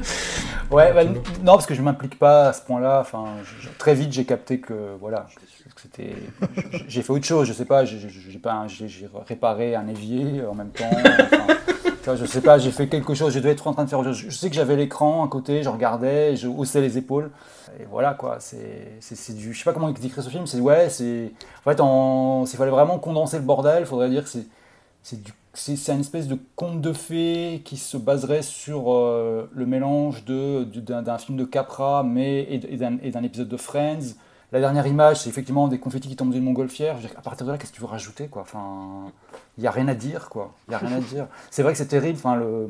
En fait, euh, j'ai vu que dans les... il cherchait dans un peu, euh, quand même des choses autour du film et j'ai vu que Nick Cage avait eu un- une, une certaine appréhension au tout début du tournage parce qu'il trouvait son rôle peu crédible. Euh, et, et en fait, il, il le trouvait, il trouvait que son personnage était beaucoup trop niais, beaucoup trop gentil. Ah. Oui. Effectivement. Même C'est- lui. C'est-à-dire que là, c'était, c'est plus qu'un, qu'une alarme qui a fait. Enfin, c'était, terrible, quoi. Mhm. Et en gros, bah, il, il- comme, comme le scénariste, enfin, les, les- la production, les scénaristes, on ne voulait absolument rien changer. euh, il, s'est dit, pour se rassurer, il s'est dit, voilà, je vais les jouer comme un conte de fées. En, en- il s'est basé sur, euh, essentiellement bah, sur Jimmy Stewart, qui est un peu le, le modèle Ouais. dans le cinéma Ouais, américain. Capra, quoi, ouais. quand on veut jouer un gentil plus gentil que gentil quoi et du coup enfin ce qui est, ce qui en plus super énervant c'est que bah, lui est excessivement gentil et Rosie Perez est excessivement insupportable et en fait, Oh là du là. coup elle n'arrive pas à contrebalancer cette gentillesse quoi parce qu'elle elle, est- elle est, elle est aussi insupportable dans son rôle à elle quoi donc du coup il y a, il y a personne il y a, il y a que Bridget Fonda qui s'en sort un petit peu quoi qui a un rôle enfin encore au début je parle hein, euh, qui a un rôle on va dire à- un peu un peu un peu un peu euh, entre guillemets normal quoi enfin euh, auquel on a, on a presque envie de croire. Quoi. Mais, mais c'est terrible. Quoi. Puis encore, ça même pas, même pas, parce que maintenant que j'y repense, eh, il lui arrive que des tuiles. euh, c'est, c'est vraiment la, la, la, la pauvresse. Quoi. Non, c'est, non, faut pas le regarder. Il faut, faut pas perdre son temps avec ça, quoi. Sérieux. Non, en fait, bah, le, le personnage de, de Fonda, c'est c'est un peu comme si Princesse Sarah avait, a- avait grandi, quoi. Tu sais, C'est c'est un, c'est un peu ça. Ouais, voilà, ouais. Et, et sans voilà, les princesse- gifles, par contre, elle se fait pas gifler Ouais. ces deux minutes. Non, puis sans le père qui meurt, et puis sans le fait qu'elle vit dans, une, dans, une- dans un, dans un KGB. Non, non, non, attendez, attendez, j'ai revu Princesse Sarah euh, récemment. Ah, ça c'est intéressant. J'ai commencé à regarder l'épisode et j'ai fait Ouh, on va arrêter là. Mais non, justement, il faut, il faut donner aux enfants une éducation euh, des années 80, quoi. Il faut leur faut les faire euh, regarder Princesse Sarah, Rémi sans famille. Il faut, il faut que tout, il faut que ces gens-là aient des, aient des petits traumatismes. quoi. Clémentine avec la, Ah, la Clémentine, Clémentine. Alors, Clémentine, j'essaie toujours de comprendre. hein, euh, On- a quand même grandi avec des choses horribles, quoi. C'est- je- je- Ah oui, c'est- a ouais. posteriori, là, c'est. ah. Est-ce que, est-ce que quelqu'un, quelqu'un quelque part a compris un jour un épisode des Mondes Engloutis? Non, personne. Personne ne sait de quoi ça parle ce truc. Ouais, ça a tenté de nous avertir sur les pangolins, en fait, je pense. mais Ouais, peut-être, ça, euh, Peut-être. Euh, Seb, du coup, toi, tu t'avais un bon souvenir de ce film. Je, je suis désolé de te poucave, mais j'alimente la discorde. c'est mon rôle quelque part. euh. J'avais, j'avais un bon. Je crois que c'est, en- c'est encore un de ces, ces, ces nombreux films que j'avais, j'avais dû louer au vidéoclub. Parce que, en fait, dans, dans mon bled, il y avait un vidéoclub où le, le- le week-end, tu pouvais louer deux films et tu avais un troisième gratuit. Et souvent, le troisième, tu prenais un- une comédie ou un film, un film avec Eddie Murphy, tu prenais un truc, un truc comme ça. Là, ça devait être ça. J'avais regardé à l'époque, je me suis dit, ouais, franchement, ouais, ça va, ça va. Et après, je l'ai, revu là, je me suis dit, eh, Déjà, je sais pas si vous si vous vous souvenez de mon, mon agacement sur Dana Carvey, euh, l'épisode d'avant. Bien sûr. Et bien là, vous changez Dana, Dana Carvey par Rosie Perez et c'est exactement la même C'est chose. ça. Et elle est tellement insupportable que tu te demandes. Bon, une des nombreuses incompréhensions du film, incohérences, pardon, tu te dis comment ces deux persos ont pu être ensemble plus d'une heure. C'est pas, c'est pas possible que Nicolas Cage et elle soient ensemble Oui, une ça, heure. c'est une pas grosse incohérence. oui. En fait, en fait elle, a, elle a un peu le même rôle que dans, que dans les. En pire que dans les, les Blancs, ça pas sauter. C'est le même rôle. C'est le même personnage, euh, le même rôle. C'est un rôle ins- insupportable. Où, euh, Et puis les deux autres, ouais, ils sont, ils sont gentils. Ils sont, ils, sont plus, ils sont plus que gentils en même temps. Et ouais, si tu as envie de la frapper, euh, comme quand Sarah, tu dis vas-y, mais faites, faites des trucs, faites quelque chose. Je sais pas, à la scène où ils emmènent tous les enfants jouer au baseball. Tu, tu- tu dis ouais, c'est bien, mais à quoi, à quoi, à quoi, à quoi bon, à quoi bon tout ça? Ah puis t'as, ce côté, euh, pardon, hein, mais euh, en fait il emmène euh, des enfants au baseball parce que c'est le petit gosse du quartier, le, le petit Voilà, gosse ça. euh, d'une minorité. Jésus. Et, et t'as tout ce côté, tout ce côté, euh, je vais tellement vers l'autre et je suis tellement ami avec les gens qui sont différents. et que je Ça n'est pas possible. Ouais, ils sont, ils, sont- ils sont tellement cool, les flics de New York. Ouais, on va en reparler, ouais, tu vas voir. Et euh, ah, t'as, t'as ce côté-là, ce côté, ouais, comme Zébarit, le, le- le mu- les murs soignent du sucre quand tu regardes. Après, je trouve toujours que Brigitte Fonda, elle avait, elle avait un petit quelque chose quand même à l'époque. Euh, enfin, c'est qu'elle n'a pas assez exploité. Je pense qu'elle avait quand même un petit, un- elle passait bien à l'écran. Il y avait un petit, quelque chose qui était, qui était bien dans, dans, sa personne, dans ce qu'elle transmettait, mais qui, qui pas, euh, qu'elle n'a pas su cap- capitaliser. Donc c'est un peu dommage. Après Nicolas, tu sens qu'il, tu se fait un peu chier quand même. Il est là, il fait des, il fait des gentils et tout. Et, enco- et encore une fois, as, ce pattern là des films qui ont une fin complètement, euh, complètement claquée où tu ne sais pas trop. Entre dans Zandali, là, là ici, les, les, les, soins, les en parachute, tu te dis qu'est-ce que c'est que ces fins Mais d'où ça sort ces trucs? C'est un peu, un peu insensé. Sinon, voilà, c'est un film que, que je déteste pas, mais que qui, c'est voilà, c'est, un deuxième bol, un deuxième bol d'eau tiède quoi. Tu regardes, et mais cette fois avec avec beaucoup de sucre, avec beaucoup de sucre dedans. Il y a juste, il y a juste Isaac Hayes, tu te dis po- pourquoi, qu'est-ce qui, pourquoi lui, pourquoi, euh, pourquoi ce rôle de- Ah, la scientologie, hein, que veux-tu? Ouais, c'est bizarre. Ah Ouais, euh, sinon, non, ce que j'ai, pour rebondir encore sur ce que disait Marie, euh, non, le- moi je mets The Wire en- à la limite en 3 parce qu'il y a Seinfeld et Malcolm aux deux premières places, du coup, euh, voilà. voilà, c'est la, chose la plus intéressante que j'ai à dire sur le film, donc euh, voilà, ça vous met le. Ça, ça- Parlons de Malcolm, ça vous- tiens. ça- ah, ouais, Malcolm, bon, alors, est-ce que vous, vous avez 4 heures devant vous là parce que. Pour parler juste de la première saison. Voilà. D'ailleurs, c'est le, même plan que dans Breaking Bad, si vous avez remarqué. Fun fact Donc euh, voilà, enfin, Nicolas n'a plus fait de comédie romantique après. Ouais, c'est, bien. Ça, ça, ouais, ouais, bon. Allez, on va, on va, on va s'arrêter sur. mandoline, euh, des trucs comme ça. Oh là là, là là. Oh, le, le coup bas. We're gonna let you go, okay? Okay. What are you gonna do now? I thought I'd move out to Las Vegas. My heart is crying, crying. Lonely to the ground. I just need some cash tonight. Please, don't drink it in here. Ben wasn't looking for a fresh start. 500. $500 for a 93 Rolex Daytona. I'll do it. He wasn't looking for any trouble. I was wondering if you would buy me a drink. Do you mind if I buy her a drink? And he wasn't trying to fall in love. I really wish you'd come home with me. You're so cute. And I'm really good in bed, too, believe me. No? Okay. But now, on the road to nowhere, he's about to take a detour. Hi. Are you working? Working? What do you mean working? I'm walking. It's pretty funny. If you'll come to my room for one hour, I will give you $500.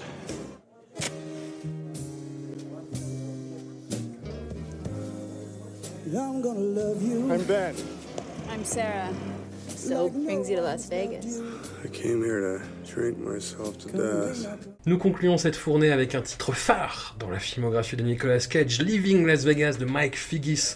C'est en effet avec cette performance que notre sujet d'étude a gagné la reconnaissance de ses pairs en décrochant l'Oscar du meilleur acteur à la 68e cérémonie des Oscars au nez et à la barbe de, je vous le donne en mille, Sean Eh Penn. ouais. Oh waouh Et oui, Ça, c'est bon, qui, qui concourait pour euh, la dernière marche.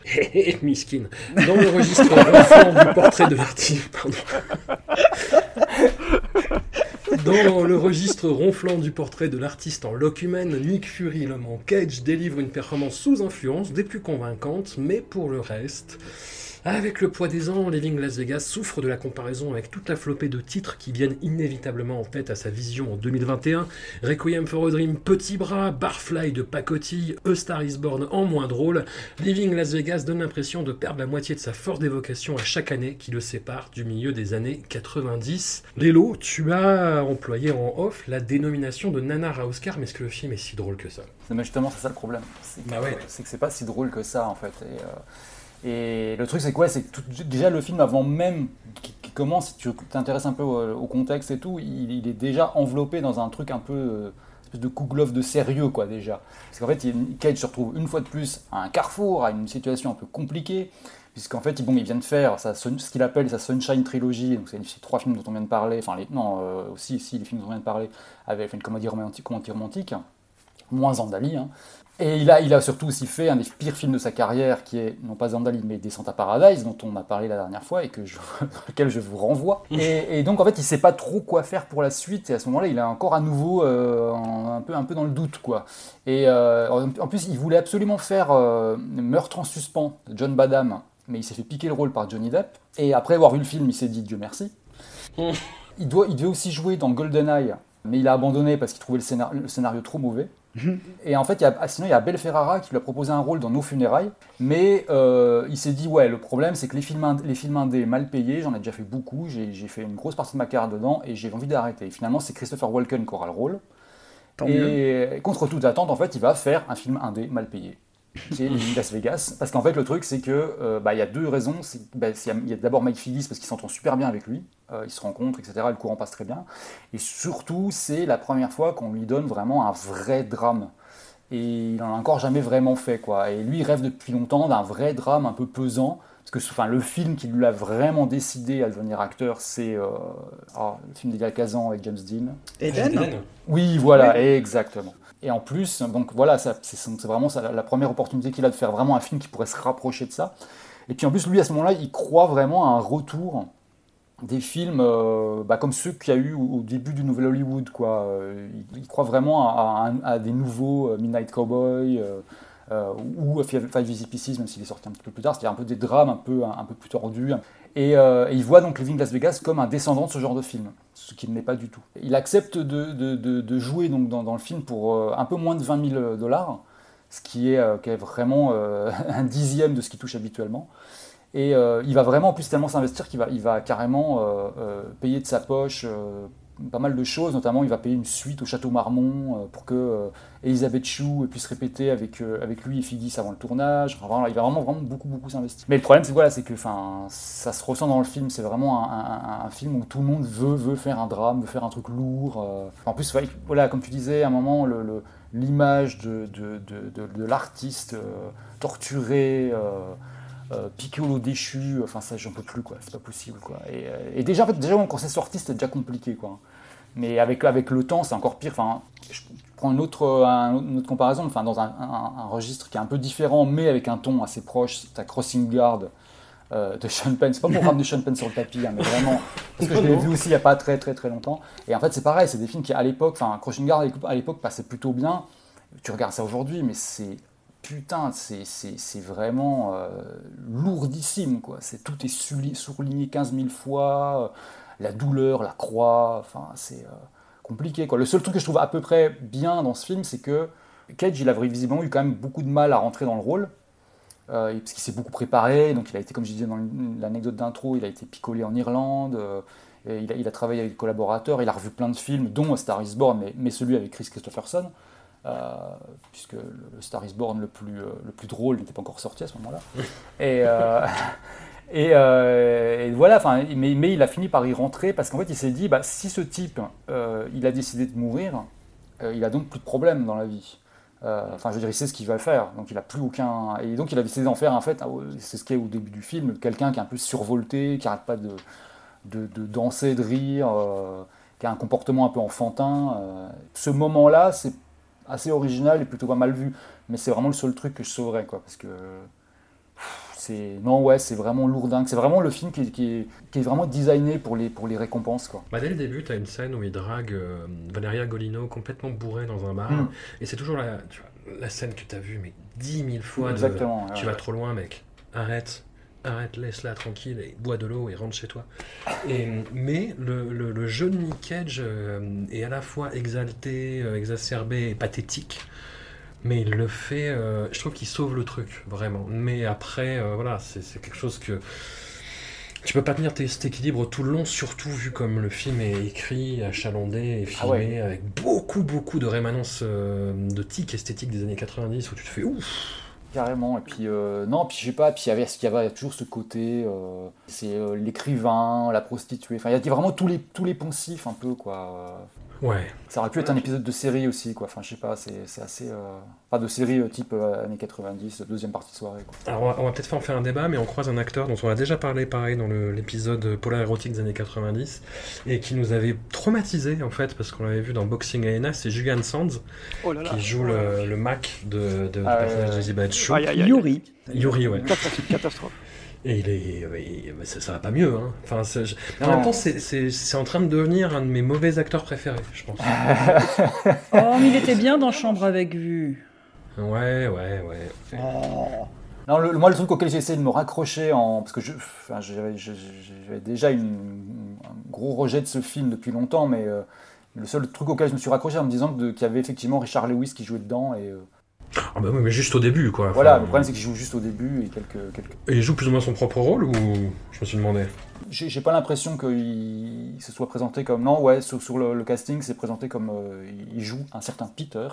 Ouais. Euh, et- mais oui, effectivement, il joue quasiment son propre rôle. Quoi. Tel qu'on peut le voir dans la série Curb Your Enthusiasm. Et voilà, exactement. Euh, Seb, qu'est-ce Ouais, que qu'est-ce que tu as pensé de ce film à la revoyure Ouais, je serais, moi, je serais plus, un- plus indulgent que Lélo. Moi, je trouve que c'est un film qui se tient pendant une heure, une heure vingt. Ouais. Après, il y a la, la fameuse scène de fin. Là, tu te dis non, là, là c'est trop. Là, là, là, les, là, les bornes, les bornes sont franchies. Où effectivement, là, on peut voir le, on peut voir le lien avec avec Requiem for a Dream. C'est un peu hein, le, le même genre de, le même genre de délire. Mais je trouve qu'avant, euh, je trouve que Nick est plutôt, il en, il en fait, il en fait beaucoup. Mais je, je trouve touchant quand même dans, dans certains aspects. euh, Mm. Enfin, j'arrive, j'arrive pas à détester son personnage. Alors que souvent, j'ai un peu de problème avec les, personnages qui sont, qui sont que définis comme étant des, alcooliques. Genre, c'est juste ça. Mais là, je trouve qu'il a, un côté, un qu'il amène un côté un peu touchant à son personnage. Qu'on, on a envie, on a envie qu'il se sauve. On dit, ouais, vas-y, mec. euh. En fait, c'est un, personnage qu'on a envie de, malgré tous ses défauts, il est un peu, enfin, il est un peu, un peu agaçant dans le film. Mais on a envie de le prendre par l'épaule et dire, vas-y, viens, je te paye, je te paye un, petit San Pellegrino, prends une douche et puis ça va aller mieux, quoi. Voilà, t'as envie de faire ça, mais euh, tout en sachant comment ça va, comment ça va se finir. Après, ouais, c'est un film qui est, qui est quand même euh, pas mal daté, euh, surtout, surtout visuellement et esth- esthétiquement. T'as quand même des, gros, ouais, des grosses vibes années 90. hein. Bon, évidemment, c'est comme ça. Après, je trouve que le. Je sais pas comment expliquer, mais je trouve que le, le film, le, Ni- Nick est pas, est fait pour ce rôle, mais finalement, en acceptant de le faire, il a apporté quelque chose que le rôle aurait- que le film n'aurait pas eu sans lui. Donc c'est un peu, un peu gagnant-gagnant sur, tous les, sur, le, sur, sur les deux, parce que bon, Nick est gagnant d'Oscar. Hein, c'est, ça nous permet de sortir de la- l'argument Ah, mais il, a, mais il a eu un Oscar. Quand on parle avec des gens qui n'aiment pas Nick, il a eu un Oscar, faut pas l'oublier. Donc tu vois, rien, que- rien que pour ça. Bon, mais il l'a eu pour ça, quoi. Et il- après, il n'est pas là pour, pour Benjamin Gates, hein, mais bon. oui, non, c'est Voilà, mais j'avais souvenir d'un film, euh, je vais pas dire meilleur, mais qui m'avait plus plu dans mes souvenirs que là en le revoyant. Je dirais pas que c'est un mauvais film, hein, mais c'est ça m'a moins ça m'a moins marqué que quand je l'ai après, je l'avais vu, je l'avais vu en fin d'adolescence, je l'ai pas revu depuis un petit moment. Mais voilà, moi c'est un film qui m'a pas qui m'a pas énervé, sauf les passages avec avec euh, Julian Sands qui, qui est mauvais comme un cochon, mais ce sont on a, on est habitué. En plus, dans, dans un- il joue un rôle un rôle à la, à la Peter Stormare, voilà les les Ouais. gens de l'est ivres, voilà c'est. Stormare, mais mais avant l'heure. Après, oui, là, là pareil, c'était euh, c'est un, un véhicule pour Nick où, où la, droit, droit, droit vers l'Oscar. C'est typiquement un rôle, un, un rôle à Oscar, hein, là, du, du début, du début à la fin, hein, c'est ça. Le début, le début du film m'a rappelé un peu Embrasse-moi vampire. C'est le même genre de, même genre de, de délire un peu au début, cette espèce de personnage euh, qui vit dans, un peu dans, des, dans des, le milieu de, de l'édition. Là, et là, les, les scénaristes, je pense, voilà, qui commencent un peu à péter les plombs à cause de l'alcool. Bon, ici, il n'est pas vampire, mais il y a, des, petits, liens entre les, deux personnages. C'est un film qui, je pense, euh, fonctionne mieux, dans, les, moments, un peu creux. Donc, quand le film ne parle, pas d'alcool, je pense que c'est là où le film. Il y a une scène assez touchante où euh, Elisabeth Chu lui offre une chemise. Et là, c'est une scène, c'est quand même, une belle scène qui, est pas mal. La relation entre les deux, il y a quelques passages euh, quand ils sont juste tous les deux. Quand le, tout le problème alcool, qui est en fait le problème le, le moins bien maîtrisé du film, je pense. Ouais. Une fois que, une fois que le problème de l'alcool est, en dehors, là, le film devient quand même intéressant. Parce que, ouais, en le revoyant, je, je me faisais un parallèle euh, avec le, le poison de Bill Wilder, qu'un film qui est beaucoup, beaucoup plus fin et beaucoup plus réaliste, entre guillemets, sur, euh, sur l'alcoolisme, je pense. Parce que ça arrive, euh, voilà, il joue, il joue l'alcoolique de cinéma, quoi, alors que dans, dans Le Poison, c'est plus un alcoolique qu'on peut croiser euh, dans, dans la vie de tous les jours, comme il y en a, il a beaucoup d'ailleurs.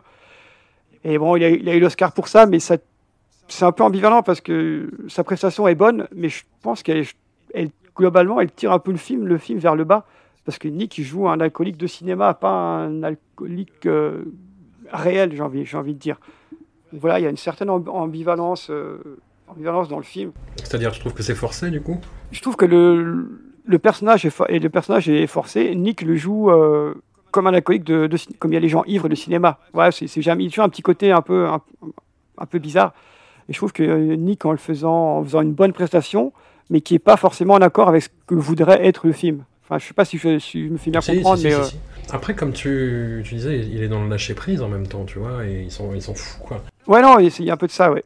Et je sais pas, moi j'ai trouvé que je, je l'ai trouvé bon en fait, vraiment. En fait, je le, trouve, je le trouve, je trouve Nick bon, mais je trouve que l'écriture de son, l'écriture de son personnage n'est pas à la hauteur de ce que le film voudrait, voudrait être. En fait, Mm.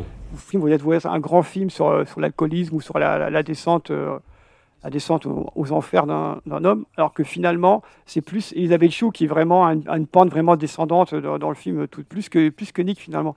Bon, Nick il va mourir, ok, bon, mais je pense que le, le personnage d'Elisabeth Chou, j'ai trouvé un peu plus, plus tragique que celui de, de Nick euh, finalement, en, en revoyant le film là J'ai récemment. trouvé horrible son personnage. Enfin, et, Ouais, et ça, tu- elle s'en sort avec beaucoup de dignité, bi- bizarrement. Ah oui, elle, elle est, elle est très bien, elle est très bien, mais son, son personnage, il est vraiment, euh, il est vraiment pas. C'est un personnage qui est, qui, qui est dur à jouer. Et pareil, elle, elle amène un peu d'humanité dans. ce- Tu vois là, par euh, la façon dont elle le joue, elle est quand même assez- toujours en, en retenue, toujours avec beaucoup de finesse, par rapport à un personnage qui lui est quand même écrit avec, un- avec un, un marteau piqueur, quoi. Donc c'est Mhm. pas. euh, donc euh, big up à Elisabeth Chou pour avoir euh, réussi à tirer quelque chose de correct euh, du film. Mais glo- globalement, euh, ouais, le film, il m'a- rappelé ces gens, ces gens qui sont très ennuyeux, mais qui, une, fois- une fois alcooliques, deviennent, deviennent complètement cons et font n'importe quoi. Voilà, le film, c'est un, petit peu- c'est un, peu ça, en fait. Voilà. Super, super résumé. On, on connaît, on connaît tous des gens, des, des- des Ah gens oui, comme ça, ça, quoi. on, On, les voit. On, on- on en visualise tous là très vite. Là. On les voit en soirée, il fait putain, ce mec est super cool, et tu le vois à jeun, mais, tu- mais qu'est-ce- mais qu'est-ce que, pourquoi je suis copain avec ce gars qui n'a aucun intérêt? Bah, Le film, ça, le, le- voilà, le film, il y aurait une vraie comme ça. Bah, Je sais pas, tu vois, dans les, dans les films hollywoodiens sur l'addiction, moi, je pense à un film qui est sorti trois ans plus tard qui s'appelle Permanent Midnight, adapté du bouquin Ah de Jerry oui. Stahl, avec Oui, Ben c'est vrai, Stiller qui joue l'héroïnomane et qui est infernal dedans, quoi. Ah, il, a, il a une super scène quand même. Il y a- Oui. Après, par- en plus, par rapport, quand on, si on a lu le livre, le livre il est vraiment génial. Le film, Mais oui, est vraiment, il est vraiment petit bras à côté, mais vraiment, enfin, c'est très très light. Puis en plus, enfin, le livre est très long aussi, donc euh, ça couvre une longue période. Là, forcément, c'est réduit, euh, c'est réduit à- au, minimum. Euh, non, moi, je trouve qu'il y, a- il y a une scène qui est réussie, qu'en plus, je crois qu'il n'est pas dans le livre, qui est vraiment un truc totalement inventé. C'est euh, une scène où ils font une lecture de, scénario euh, de ce qui est censé être clair de, clair de lune. C'est avec, euh, avec, donc avec une actrice qui, est censée jouer Sybil Shepherd, etc. Et il se pointe en retard et il insulte un peu tout le monde, il prend une bouteille d'eau, il, il finit jamais ses phrases. Enfin, cette scène-là, j'ai trouvé assez, assez marrante. Mais, mais c'est vraiment une scène. Bah, après, tu sens que Ben Stiller a voulu se la jouer euh, acteur de la méthode, Oui, et qu'il a exactement. observé euh, des vrais addicts et qui reproduit un peu les tics, tu vois. Mais putain, ouais, tu, tu, tu vois les fils, quoi. Ah oui. Là, Ouais. Alors que Nick, là, bah, il, fait, il, fait du Nick finalement. J'y crois à son regard vitreux, moi. J'y crois. Ouais, c'est vrai, ouais, c'est vrai. Alors pour l'anecdote, il a joué, il a joué vraiment certaines scènes complètement bourrées. hein. Ah bah voilà. Je suis pas surprise. En fait, il a- c'était- interdit normalement parce que pour des, raisons- des- des questions d'assurance, etc. Mais il l'a il l'a quand même fait euh, parce qu'en fait, il, il avait un coach, euh, un coach alcoolique. C'est un anti-parrain, tu vois. Voilà, exactement. Un pote, quoi. Non, non, c'était vraiment un gars qui était. qui était- alors, faut que je, re- je retrouve son nom. euh, je vais retrouver ça dans 5 minutes. Mais, mais il avait vraiment un coach sur le film et le mec lui avait donné un, un, un- un type. Il lui avait dit écoute, si tu veux vraiment jouer bourré et tu veux pas te faire choper, tu manges de la banane très mûre après, Ah après, bon. après t'être peinté la gueule, quoi. Et, euh, et en fait, ça, ça cache, ça cache l'odeur, quoi. Ça cache la laine, etc. Et du coup, bah, euh, il a pu le faire deux, trois fois euh, pendant le film, ouais. Et ah oui, Ah, voilà, j'ai retrouvé, c'est Tony Dingman. C'est un mec qui a beaucoup collaboré avec les Coppola. Enfin, avec les Coppola, avec Coppola, avec Francis Ford Coppola. Et euh, c'est un poète de San Francisco. Donc, qui, qui vient du côté, c'est une connaissance qui vient du côté Francis Ford Coppola et donc que Nick connaît depuis son enfance. Et qui, ah oui, qui se décrit non pas comme un alcoolique, mais comme un poivreau. très, bien. très différent. Un petit côté poétique, ouais. Voilà, exactement. Poivreau. Je viens de trouver une phrase que Nick Cage disait. Donc, un jour, où il était dans, dans- dans- un jour où j'étais dans ma loge en train de jouer des bongos, euh, il s'est pointé, donc euh, Tony Dingman s'est pointé et s'est vautré sur mon miroir de maquillage. Il a tout explosé, donc et on aurait dit qu'il venait de ramper hors de l'abysse. Et c'est à ça que je voulais ressembler dans le film. Voilà. Est-ce qu'il Oh. a réussi Je ne sais pas. Marie, les films à Oscar des années 90. Quid Écoute, bah, il- il- bon, moi je l'ai vu, il, il me semble, pas très longtemps après sa sortie. Donc, euh, étant quand même bien, forcément bien plus jeune que ce que je suis maintenant, euh, avec un espèce de. de... Bah, J'étais assez, euh, assez impressionné par le film à l'époque, aussi pour le sujet, etc. Mais ça, ça, vieillit très mal en fait. Enfin, j'ai- en tout cas trouvé que ça vieillissait très mal, trouvé que ça traînait en longueur. Euh, que cette espèce de dichotomie euh, autodestruction masculine, euh, le syndrome de Florence Nightingale chez elle qui veut à tout prix le sauver. euh. ça reste quelque chose des années, des années 90 au final. Je, je, je- trouve pas beaucoup de, de subtilité. Enfin, c'est voilà, c'est- pas c'est pas un sujet qui peut s'étendre, en tout cas sur la durée. L'impression que j'ai eue par contre, c'est bah bon, bon, finalement après le, le- diabète de milliardaire malgré lui, là j'ai la gueule de bois de Living Las Vegas, donc c'était un peu plus euh, un peu moins un peu moins agréable à, à vivre. Mais j'ai ouais, j'ai trouvé que la musique était pas du tout adaptée. Trois morceaux de Sting, je tiens à le dire, attention. Oui, mais c'est la, la musique Beaucoup de de- sucre, beaucoup de sucre et de. oui, voilà, de- mais euh, Mike, euh, Mike Figgis qui a aussi fait la musique du, du- du film, il y a des moments qui doivent être dramatiques, on dirait euh, justement du saxophone de film porno. Tu te retrouves, enfin, je trouve que ça colle pas, enfin, ça colle pas du tout, et puis ça te sort complètement du coup de de cette bah, de, l'ambiance du film, quoi. Donc ouais, moi j'ai Bon, je, je m'attendais forcément à avoir euh, un espèce de décalage entre euh, à l'époque où je l'ai vu et puis euh, ce que je suis maintenant. Après, c'est- pas non plus excessivement euh, dramatique. C'est pas Zandali, encore une fois, qui sera ma bête noire de l'émission. Mais- non, c'est parce que ce film, encore une fois, n'est pas du tout OK, Zandali. hein. Je suis désolé, je maintiens. Je m'attendais à ce que ça change, mais je, je m'attendais pas forcément euh, euh, à, ce point qu'il y ait ce décalage, justement, années 90, année euh, 2020. Mais j'étais quand même contente de le revoir, finalement. Parce que, bah, bon, bah, mine de rien, c'est pas non plus une, une catastrophe de bout en bout. Euh, si, si je ne me trompe pas, mais reprenez-moi, il a, tourné, il a été tourné en 16 mm, hein, c'est juste Ah, c'est ça, ouais, ouais. c'est Et donc, bah, bah, Ouais, ouais, grain d'image, ça se. Ouais. Ouais, voilà. Du coup, mais, mais ça donne aussi cette espèce d'ambiance assez glauque de Las Vegas, qui, qui je, je pense, est un endroit qui représente à peu près à l'enfer pour moi. Ouais, c'est- oui, c'est- Euh, ouais, quelque chose de suintant, les miasmes des gens, le côté insupportable, tout, enfin le- les bruits, tout, machin. Puis il y a- il y, a ce côté de grain d'image, je trouve, qui va assez bien.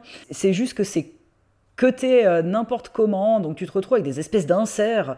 Enfin, pas n'importe comment, j'entends, enfin, si, quand même un peu. C'est un truc qui m'a assez déplu au niveau du montage, mais c'est des, espèces d'inserts qui, relèvent plus de- des experts à Las Vegas que euh, de Living Las Vegas pour le coup.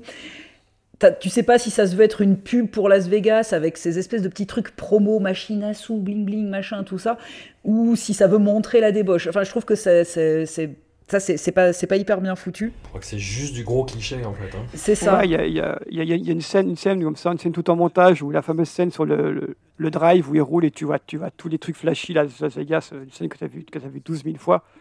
Et puis là, ils te la remettent encore là, enfin, Voilà, c'est pas forcément il- nécessaire. il manquerait plus que le morceau d'Elvis par-dessus, puis c'est bon, t'es dans le bon cliché de présentation de Las Vegas. Mais ouais, enfin voilà.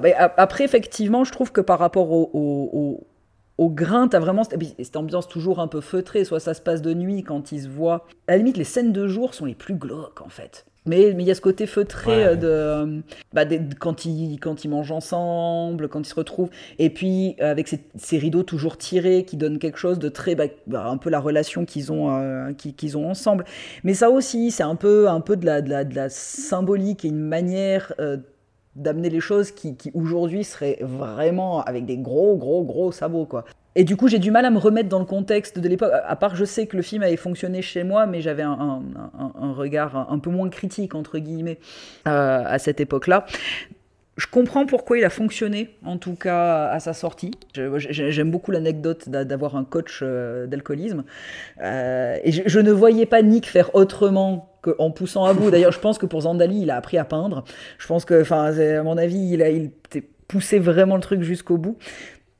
Donc, euh, donc voilà, je, je sais pas si les, les, les gens auront envie, comme moi, juste de de- d'essayer de retrouver un sentiment qu'on sait qui va nous lâcher au final parce qu'on a grandi, on a vieilli, on est aigri, on aime beaucoup moins de choses. Enfin, moi en tout cas. mais, mais, euh, mais voilà, enfin, euh, je pense que ça vaut quand même le coup d'œil parce que, bah, mine de rien, dans la sélection d'aujourd'hui, c'est quand même son rôle, c'est bizarre de dire ça, mais un peu plus en retenue. Ouais, puis ça- reste quand même un, un- un rôle marquant dans la, dans la, la carrière de, de Nick. hein, Oui. donc ça a quand même, euh, Et puis surtout, euh, ça lui a permis, euh, enfin, outre la, la récompense d'Oscar, on s'en fout un peu, mais je trouve que ça, son, son discours de, aux Oscars était, était vraiment cool. Ah, ça, j'ai pas en vu. fait, il, exp- en fait, il, il dit. euh, Va te faire foutre Sean Penn. Impeccable. il remercie les gens et puis il dit, il dit putain mais moi euh, j'aime j'aime jouer quoi donc il- on retrouve un peu le, le Nick a toujours dit quoi il dit voilà moi je veux, je veux faire des films je veux, je veux jouer je veux faire des films indépendants je veux faire des gros films je veux faire je veux faire de tout. Et je trouve que c'est un peu une déclaration une pro- une profession de foi de sa façon de voir le de voir le jeu d'acteur qu'il fait lors quand il reçoit son Oscar. Et donc enfin la, vidéo elle est pas longue elle est, elle est sur YouTube si vous voulez la voir je trouve qu'elle est, elle est quand même elle est assez touchante une fois encore parce qu'il dit euh, il dit putain voilà moi j'ai- j'aime jouer et voilà faites-moi jouer quoi Ah, ce grand naïf aux yeux de cocker. voilà mais c'est ça Mais et, et bon, ce- ceci dit, ça a aussi euh, pas, mal, euh, pas mal fonctionné pour Elisabeth Chou, qui était plutôt cantonnée bah, aux, aux comédies, finalement, euh, jusqu'ici. Bah, elle avait quoi? Elle avait euh, Retour vers le futur. euh, son... Elle était comme intérêt amoureux aussi. Je sais pas si c'était pas elle dans. euh, Ah merde. Dans Karate Kid. Oui, non, oui, peut-être. Oui, Je- elle, Et euh, elle avait déjà tourné ce truc de babysitting ou euh, je, sais- plus, euh, je, je me perds un peu dans les euh, dans les noms et dans les actrices. Ces femmes blanches se ressemblent toutes, décidément. Elle n'avait pas encore fait le, le sein et ça, ça, ça, c'était bien. Ah oui, c'est Nuit de folie, c'est ça, Nuit de folie. Ouais, puis elle, elle était, elle était dans Cocktail aussi, je oui, elle était dans euh, Cocktail, exact. Ouais, elle avait déjà tourné Nuit de folie, elle avait déjà tourné Retour à le futur, mais elle était plutôt dans quelque chose de, de plus plus euh, plus gentil, quoi, grosso modo. Bon, même si son rôle est, enfin, l'écriture du personnage, je la trouve vraiment mauvaise. Ouais, c'est vraiment pas bien. Il y aurait eu un peu plus de subtilité. Sans, que ce soit vraiment le cliché ultime de la prostituée au grand cœur. Puis voilà, encore ce truc aussi de... euh, mais c'est comme voilà, les, les, les films avec les, les drogués, etc. C'est genre, ah non, mais je pense que je peux le sauver. Parce qu'on a forcément tout ça en nous aussi, de, désespoir, tu vois. Puis vraiment, bon... Mais il y a ce truc par contre qui, est- hyper touchant de euh, J'en ai marre d'être seule, enfin, qui, où elle est vraiment où finalement tu vois que bon bah elle décide d'accepter même un espèce de gros déchet. Mais voilà enfin c'est- assez dommage pour elle. Mais ceci dit ça a plutôt bien fonctionné euh, euh, pour elle par la suite. Enfin elle a pu avoir des rôles un peu plus contrastés que juste euh, je suis rigolote dans des comédies ou je suis une prostituée euh, dans un film très glauque. Ici le, le plus gros problème du film, c'est Mike Figgis euh, fi- finalement quoi. c'est toujours le problème Mike Figgis. Non c'est pas vrai c'est Sean Penn le problème mais Ouais, c'est c'est la, la, la réal qui est vraiment pas, pas incroyable. Et puis les personnages sont quand même pas super bien écrits hein, quand on regarde un peu le film un peu- avec un peu de recul. On dit les, les acteurs ils font le boulot, bon, sauf, sauf euh, Julian Sands, mais bon, ça on est habitué. mais après, euh, ouais, je Mike Figgis, franchement, euh, il, il- je pense qu'il a voulu faire un film plus gros, plus gros que ce dont il est capable, quoi, finalement. Alors après, j'ai pas lu le bouquin. Euh, d'a- d'a- D'ailleurs, bah, c'est quand même une histoire enfin, assez glauque aussi hein, de, de l'auteur du euh, de, Living Las Vegas à la base, qui dès qu'il a vendu les droits, s'est foutu en l'air. Avec Mike Figgis qui dit Ah, peut-être qu'on devrait pas le faire. Ah, bah si, finalement. Voilà. non, ça fait bien, ça fait vendre. Il y, a- il y a déjà un mort, tu, tu crées la légende, quoi. Puis qui apparemment était une histoire, euh, bah, qui était un peu l'histoire. c'est- C'était quoi Comment il s'appelle Euh, John O'Brien, je crois. John O'Brien, ouais. Puis qui est apparemment son histoire à lui. Pour O'Brien, là, j'ai vu qu'en en regardant un peu sur le film, là, j'ai vu qu'il s'était suicidé, genre quelques jours après, après qu'il ait appris que le film allait être euh, adapté au cinéma. Oui, c'est ça. Après la vente des droits, ouais. Voilà, ça, rajoute, ça rajoute une petite couche de glauque sur un film qui n'en manquait pas. Complètement. Ouais, puis avec cette scène de viol totalement inutile aussi. Ah, ça- mais ça, ça Ah, franchement, puis ça, ça. monté, filmé, joué de façon affreuse, quoi. Non, parce qu'en plus, ce qui, en fait, la, la scène est, est- est- est- est ellipsée, donc on comprend parfaitement, et il te la remet derrière pour que tu n'aies pas compris. Tu- Enfin, non, on avait, on avait compris, c'était pas la peine de la remettre, hein. enfin, c'était assez clair comme ça. Mais non, on remet, on remet un petit coup de sale encore, histoire de. Vous voyez, mon film, il n'est pas propre, quoi. Ouais, puis, et puis des jeux de mots bien cons de Xander Berkeley, qui tu sais pas ce qu'il fout là en chauffeur de Oh, taxi. le chauffeur de taxi, oh là là, oui, c'est vrai. Qui, qui, Oh là qui est là. même pas crédité, le pauvre, je crois. Et puis avec ces espèces de jeux de mots euh, à la con, mais à la con quand elle est dans le taxi, mais c'est vraiment genre, bon, c'est bon, on, on sait que t'as voulu faire une scène glauque. Ah, c'est vrai- c'est vraiment un personnage affreux et vraiment sacrificiel euh, dans tous les sens du terme parce que elle s'efface au profit de Nick Cage pour le, pour le mettre, pour le mettre en avant et tout le monde n'arrête pas de l'insulter. Moi, c'est ça aussi qui me rendait fou, quoi. Un petit côté Princesse Sarah encore, hein, décidément. euh, Mais non, arrêtez. on y revient. Donc la thématique, c'est quoi? Bergman par prince, non, Princesse Sarah par Bergman. Est-ce que c'est comme ça qu'on peut appeler l'émission? La presse, euh, Princesse Sarah par Bergman à Las Vegas. Voilà. Oui, c'est important. Oui, c'est important Las Vegas. C'est vrai que c'est aussi un peu le fil rouge. Dirigé par Sean Penn. Non. Absol- voilà. Nous sommes rendus à la moitié des années 90 et Nicolas Cage va faire tout ce que font les acteurs hollywoodiens quand ils viennent d'avoir un Oscar dans un film indépendant. Ils tournent pour Michael Bay. Ah. Et donc la prochaine fois, euh, on va commencer à avoir un peu des invités dans les prochains épisodes. Et là, c'est l'épisode où tout le monde veut venir en fait, le prochain. C'est Bah, euh, l'épisode blockbuster en fait, où il y a euh, The Rock, où il y a Volteface de John Woo, où il y a euh, 60 secondes chrono. Et putain, j'ai oublié le quatrième. Conner. Con Air, ailes de Con, l'enfer. Le le meilleur. Le meilleur. Que j'étais allé voir au cinéma. Avec les sanda- sandales de John Cusack, euh, Oh, John m'ont beaucoup marqué à l'époque. Le gentil benet du cinéma. bah, le Nicolas Cage un peu insipide en fait. Oh non, non, il non j'ai- j'aime bien, j'aime bien John Cusack. Il, fait- il fait un peu le même genre de film maintenant. Il est sur la pente Oui, descendante lui aussi. Ah si, si, complètement. T'as- Je sais pas si t'as suivi sa carrière récemment, mais euh, d'ailleurs, et d'ailleurs, ils se croisent de temps en temps. Il se croise parfois Ouais. dans- sur quelques, quelques DTV bien, bien pétés. euh. Ouais, ouais. Mais à quand la rencontre avec Steven Seagal? Tourné en Bah, Roumanie euh, Hmm. Je sais pas. je, je sais pas, mais Nicolas Cage doit jouer dans le prochain Kickboxer déjà.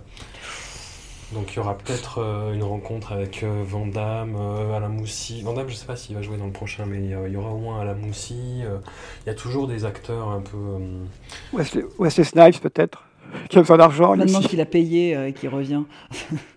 Et je sais pas pourquoi, dans le dernier Kickboxer, la Retaliation, il y avait. euh, comment il s'appelle Ronaldinho, le, le footballeur, et Mike Tyson. Et là, prochain, apparemment, dans le prochain, il y aura Neymar. Oh, ben, ok. Donc pourquoi pas, hein?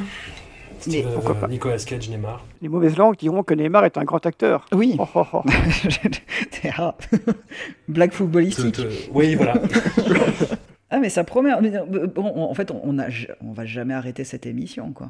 C'est le problème en fait. Tous les, euh, faut qu'on, ouais, augmente peut-être la cadence, je sais pas. Non non, euh, a priori, euh, voilà, tous les six mois, il y a un épisode de plus quoi. Après, je pense que quand on va arriver aux années 2005-2010, euh, on, va pouvoir faire plus de films d'un coup parce qu'il ne va pas y avoir grand-chose à, grand chose à dire. Vous n'oubliez pas que je demande une, une thématique spéciale Ghost Rider. Juste sur les deux Ghost Rider? Oui. Bah ouais, il va- faudra, faudra, faudra rajouter d'autres trucs, je pense. Non mais il y a pas, on peut pas foutre Eldriver au milieu. On peut avec- mettre. Oui, voilà, ouais, ouais, peut ouais. Thématique Driver, super, super-héros. Genre je roule vite. Eh ben écoutez, merci à vous tous et, toutes. C'était euh, bon, on a bien rigolé. Voilà, c'était très dur hein, parce que les films étaient euh, pff, vraiment. Plus jamais ça. Va, va te faire foutre les années 90. Mais après, ça va. On va, jamais on va ça. beaucoup envoyer se faire foutre les années 2010 et les années 2000. Hein, ne- On va oui, se faire foutre beaucoup de choses après. Alors là, Voilà. Va se faire foutre les films de vengeance avec zéro budget. Et, hum, et voilà, et va te faire foutre les films méta. Enfin, il y a plein. il y a- voilà, ça, on, on va voir. On, on va tester notre amour, euh, voir jusqu'où il va pour. euh, Mais on pour va, on, va, on va rester fort, c'est le plus important. Voilà. Il y a la bande-annonce de Prisoner of the Ghostland de Sonotion qui est tombée. Il y a beaucoup de critiques négatives du film. J'ai un retour positif auquel je m'accroche comme à un rocher. Et on aura peut-être d'ailleurs quelqu'un qui a, qui a joué dans le film, qui, qui viendra parler du film avec nous. Donc Ah. là, voilà, ça c'est cool. Sinon, sur le front Nicolas Cage, euh, sur ce front proéminent, il y a l'annulation de la série qu'il devait faire sur euh, Joe Exotic. Joe Exotic, qui Ouais. était le personnage principal de la série documentaire Tiger King euh, de Netflix. Que j'ai toujours pas vu. Bah, c'est pas grave, franchement, pas grave. hein. Non, je, je m'en remets très bien, je crois, pour le moment. Je- je- la, la promotion de la stupidité, ça me fait vraiment mal. Bah, c'est c'est exactement, enfin, c'est vraiment ça. Donc oui, si, ça- si c'est un truc qui te rebute, ne regarde pas. Bah, je regarde pas les Kardashians, donc euh, je, Oui, je voilà. Voilà. ce genre de truc. Quoi. Non, non, il y a, y y une hauteur de vue très très désagréable en fait. Oui, il y a un côté condescendant dans ce truc qui est assez, ouais. qui est- Ouais, puis assez putain aussi, hein, dans, dans la façon d'agencer les événements. euh, Enfin, c'est vraiment. Euh, passe-son. Netflix, quoi. Voilà, exactement. Un immense merci à vous et à tout vite. Bisous.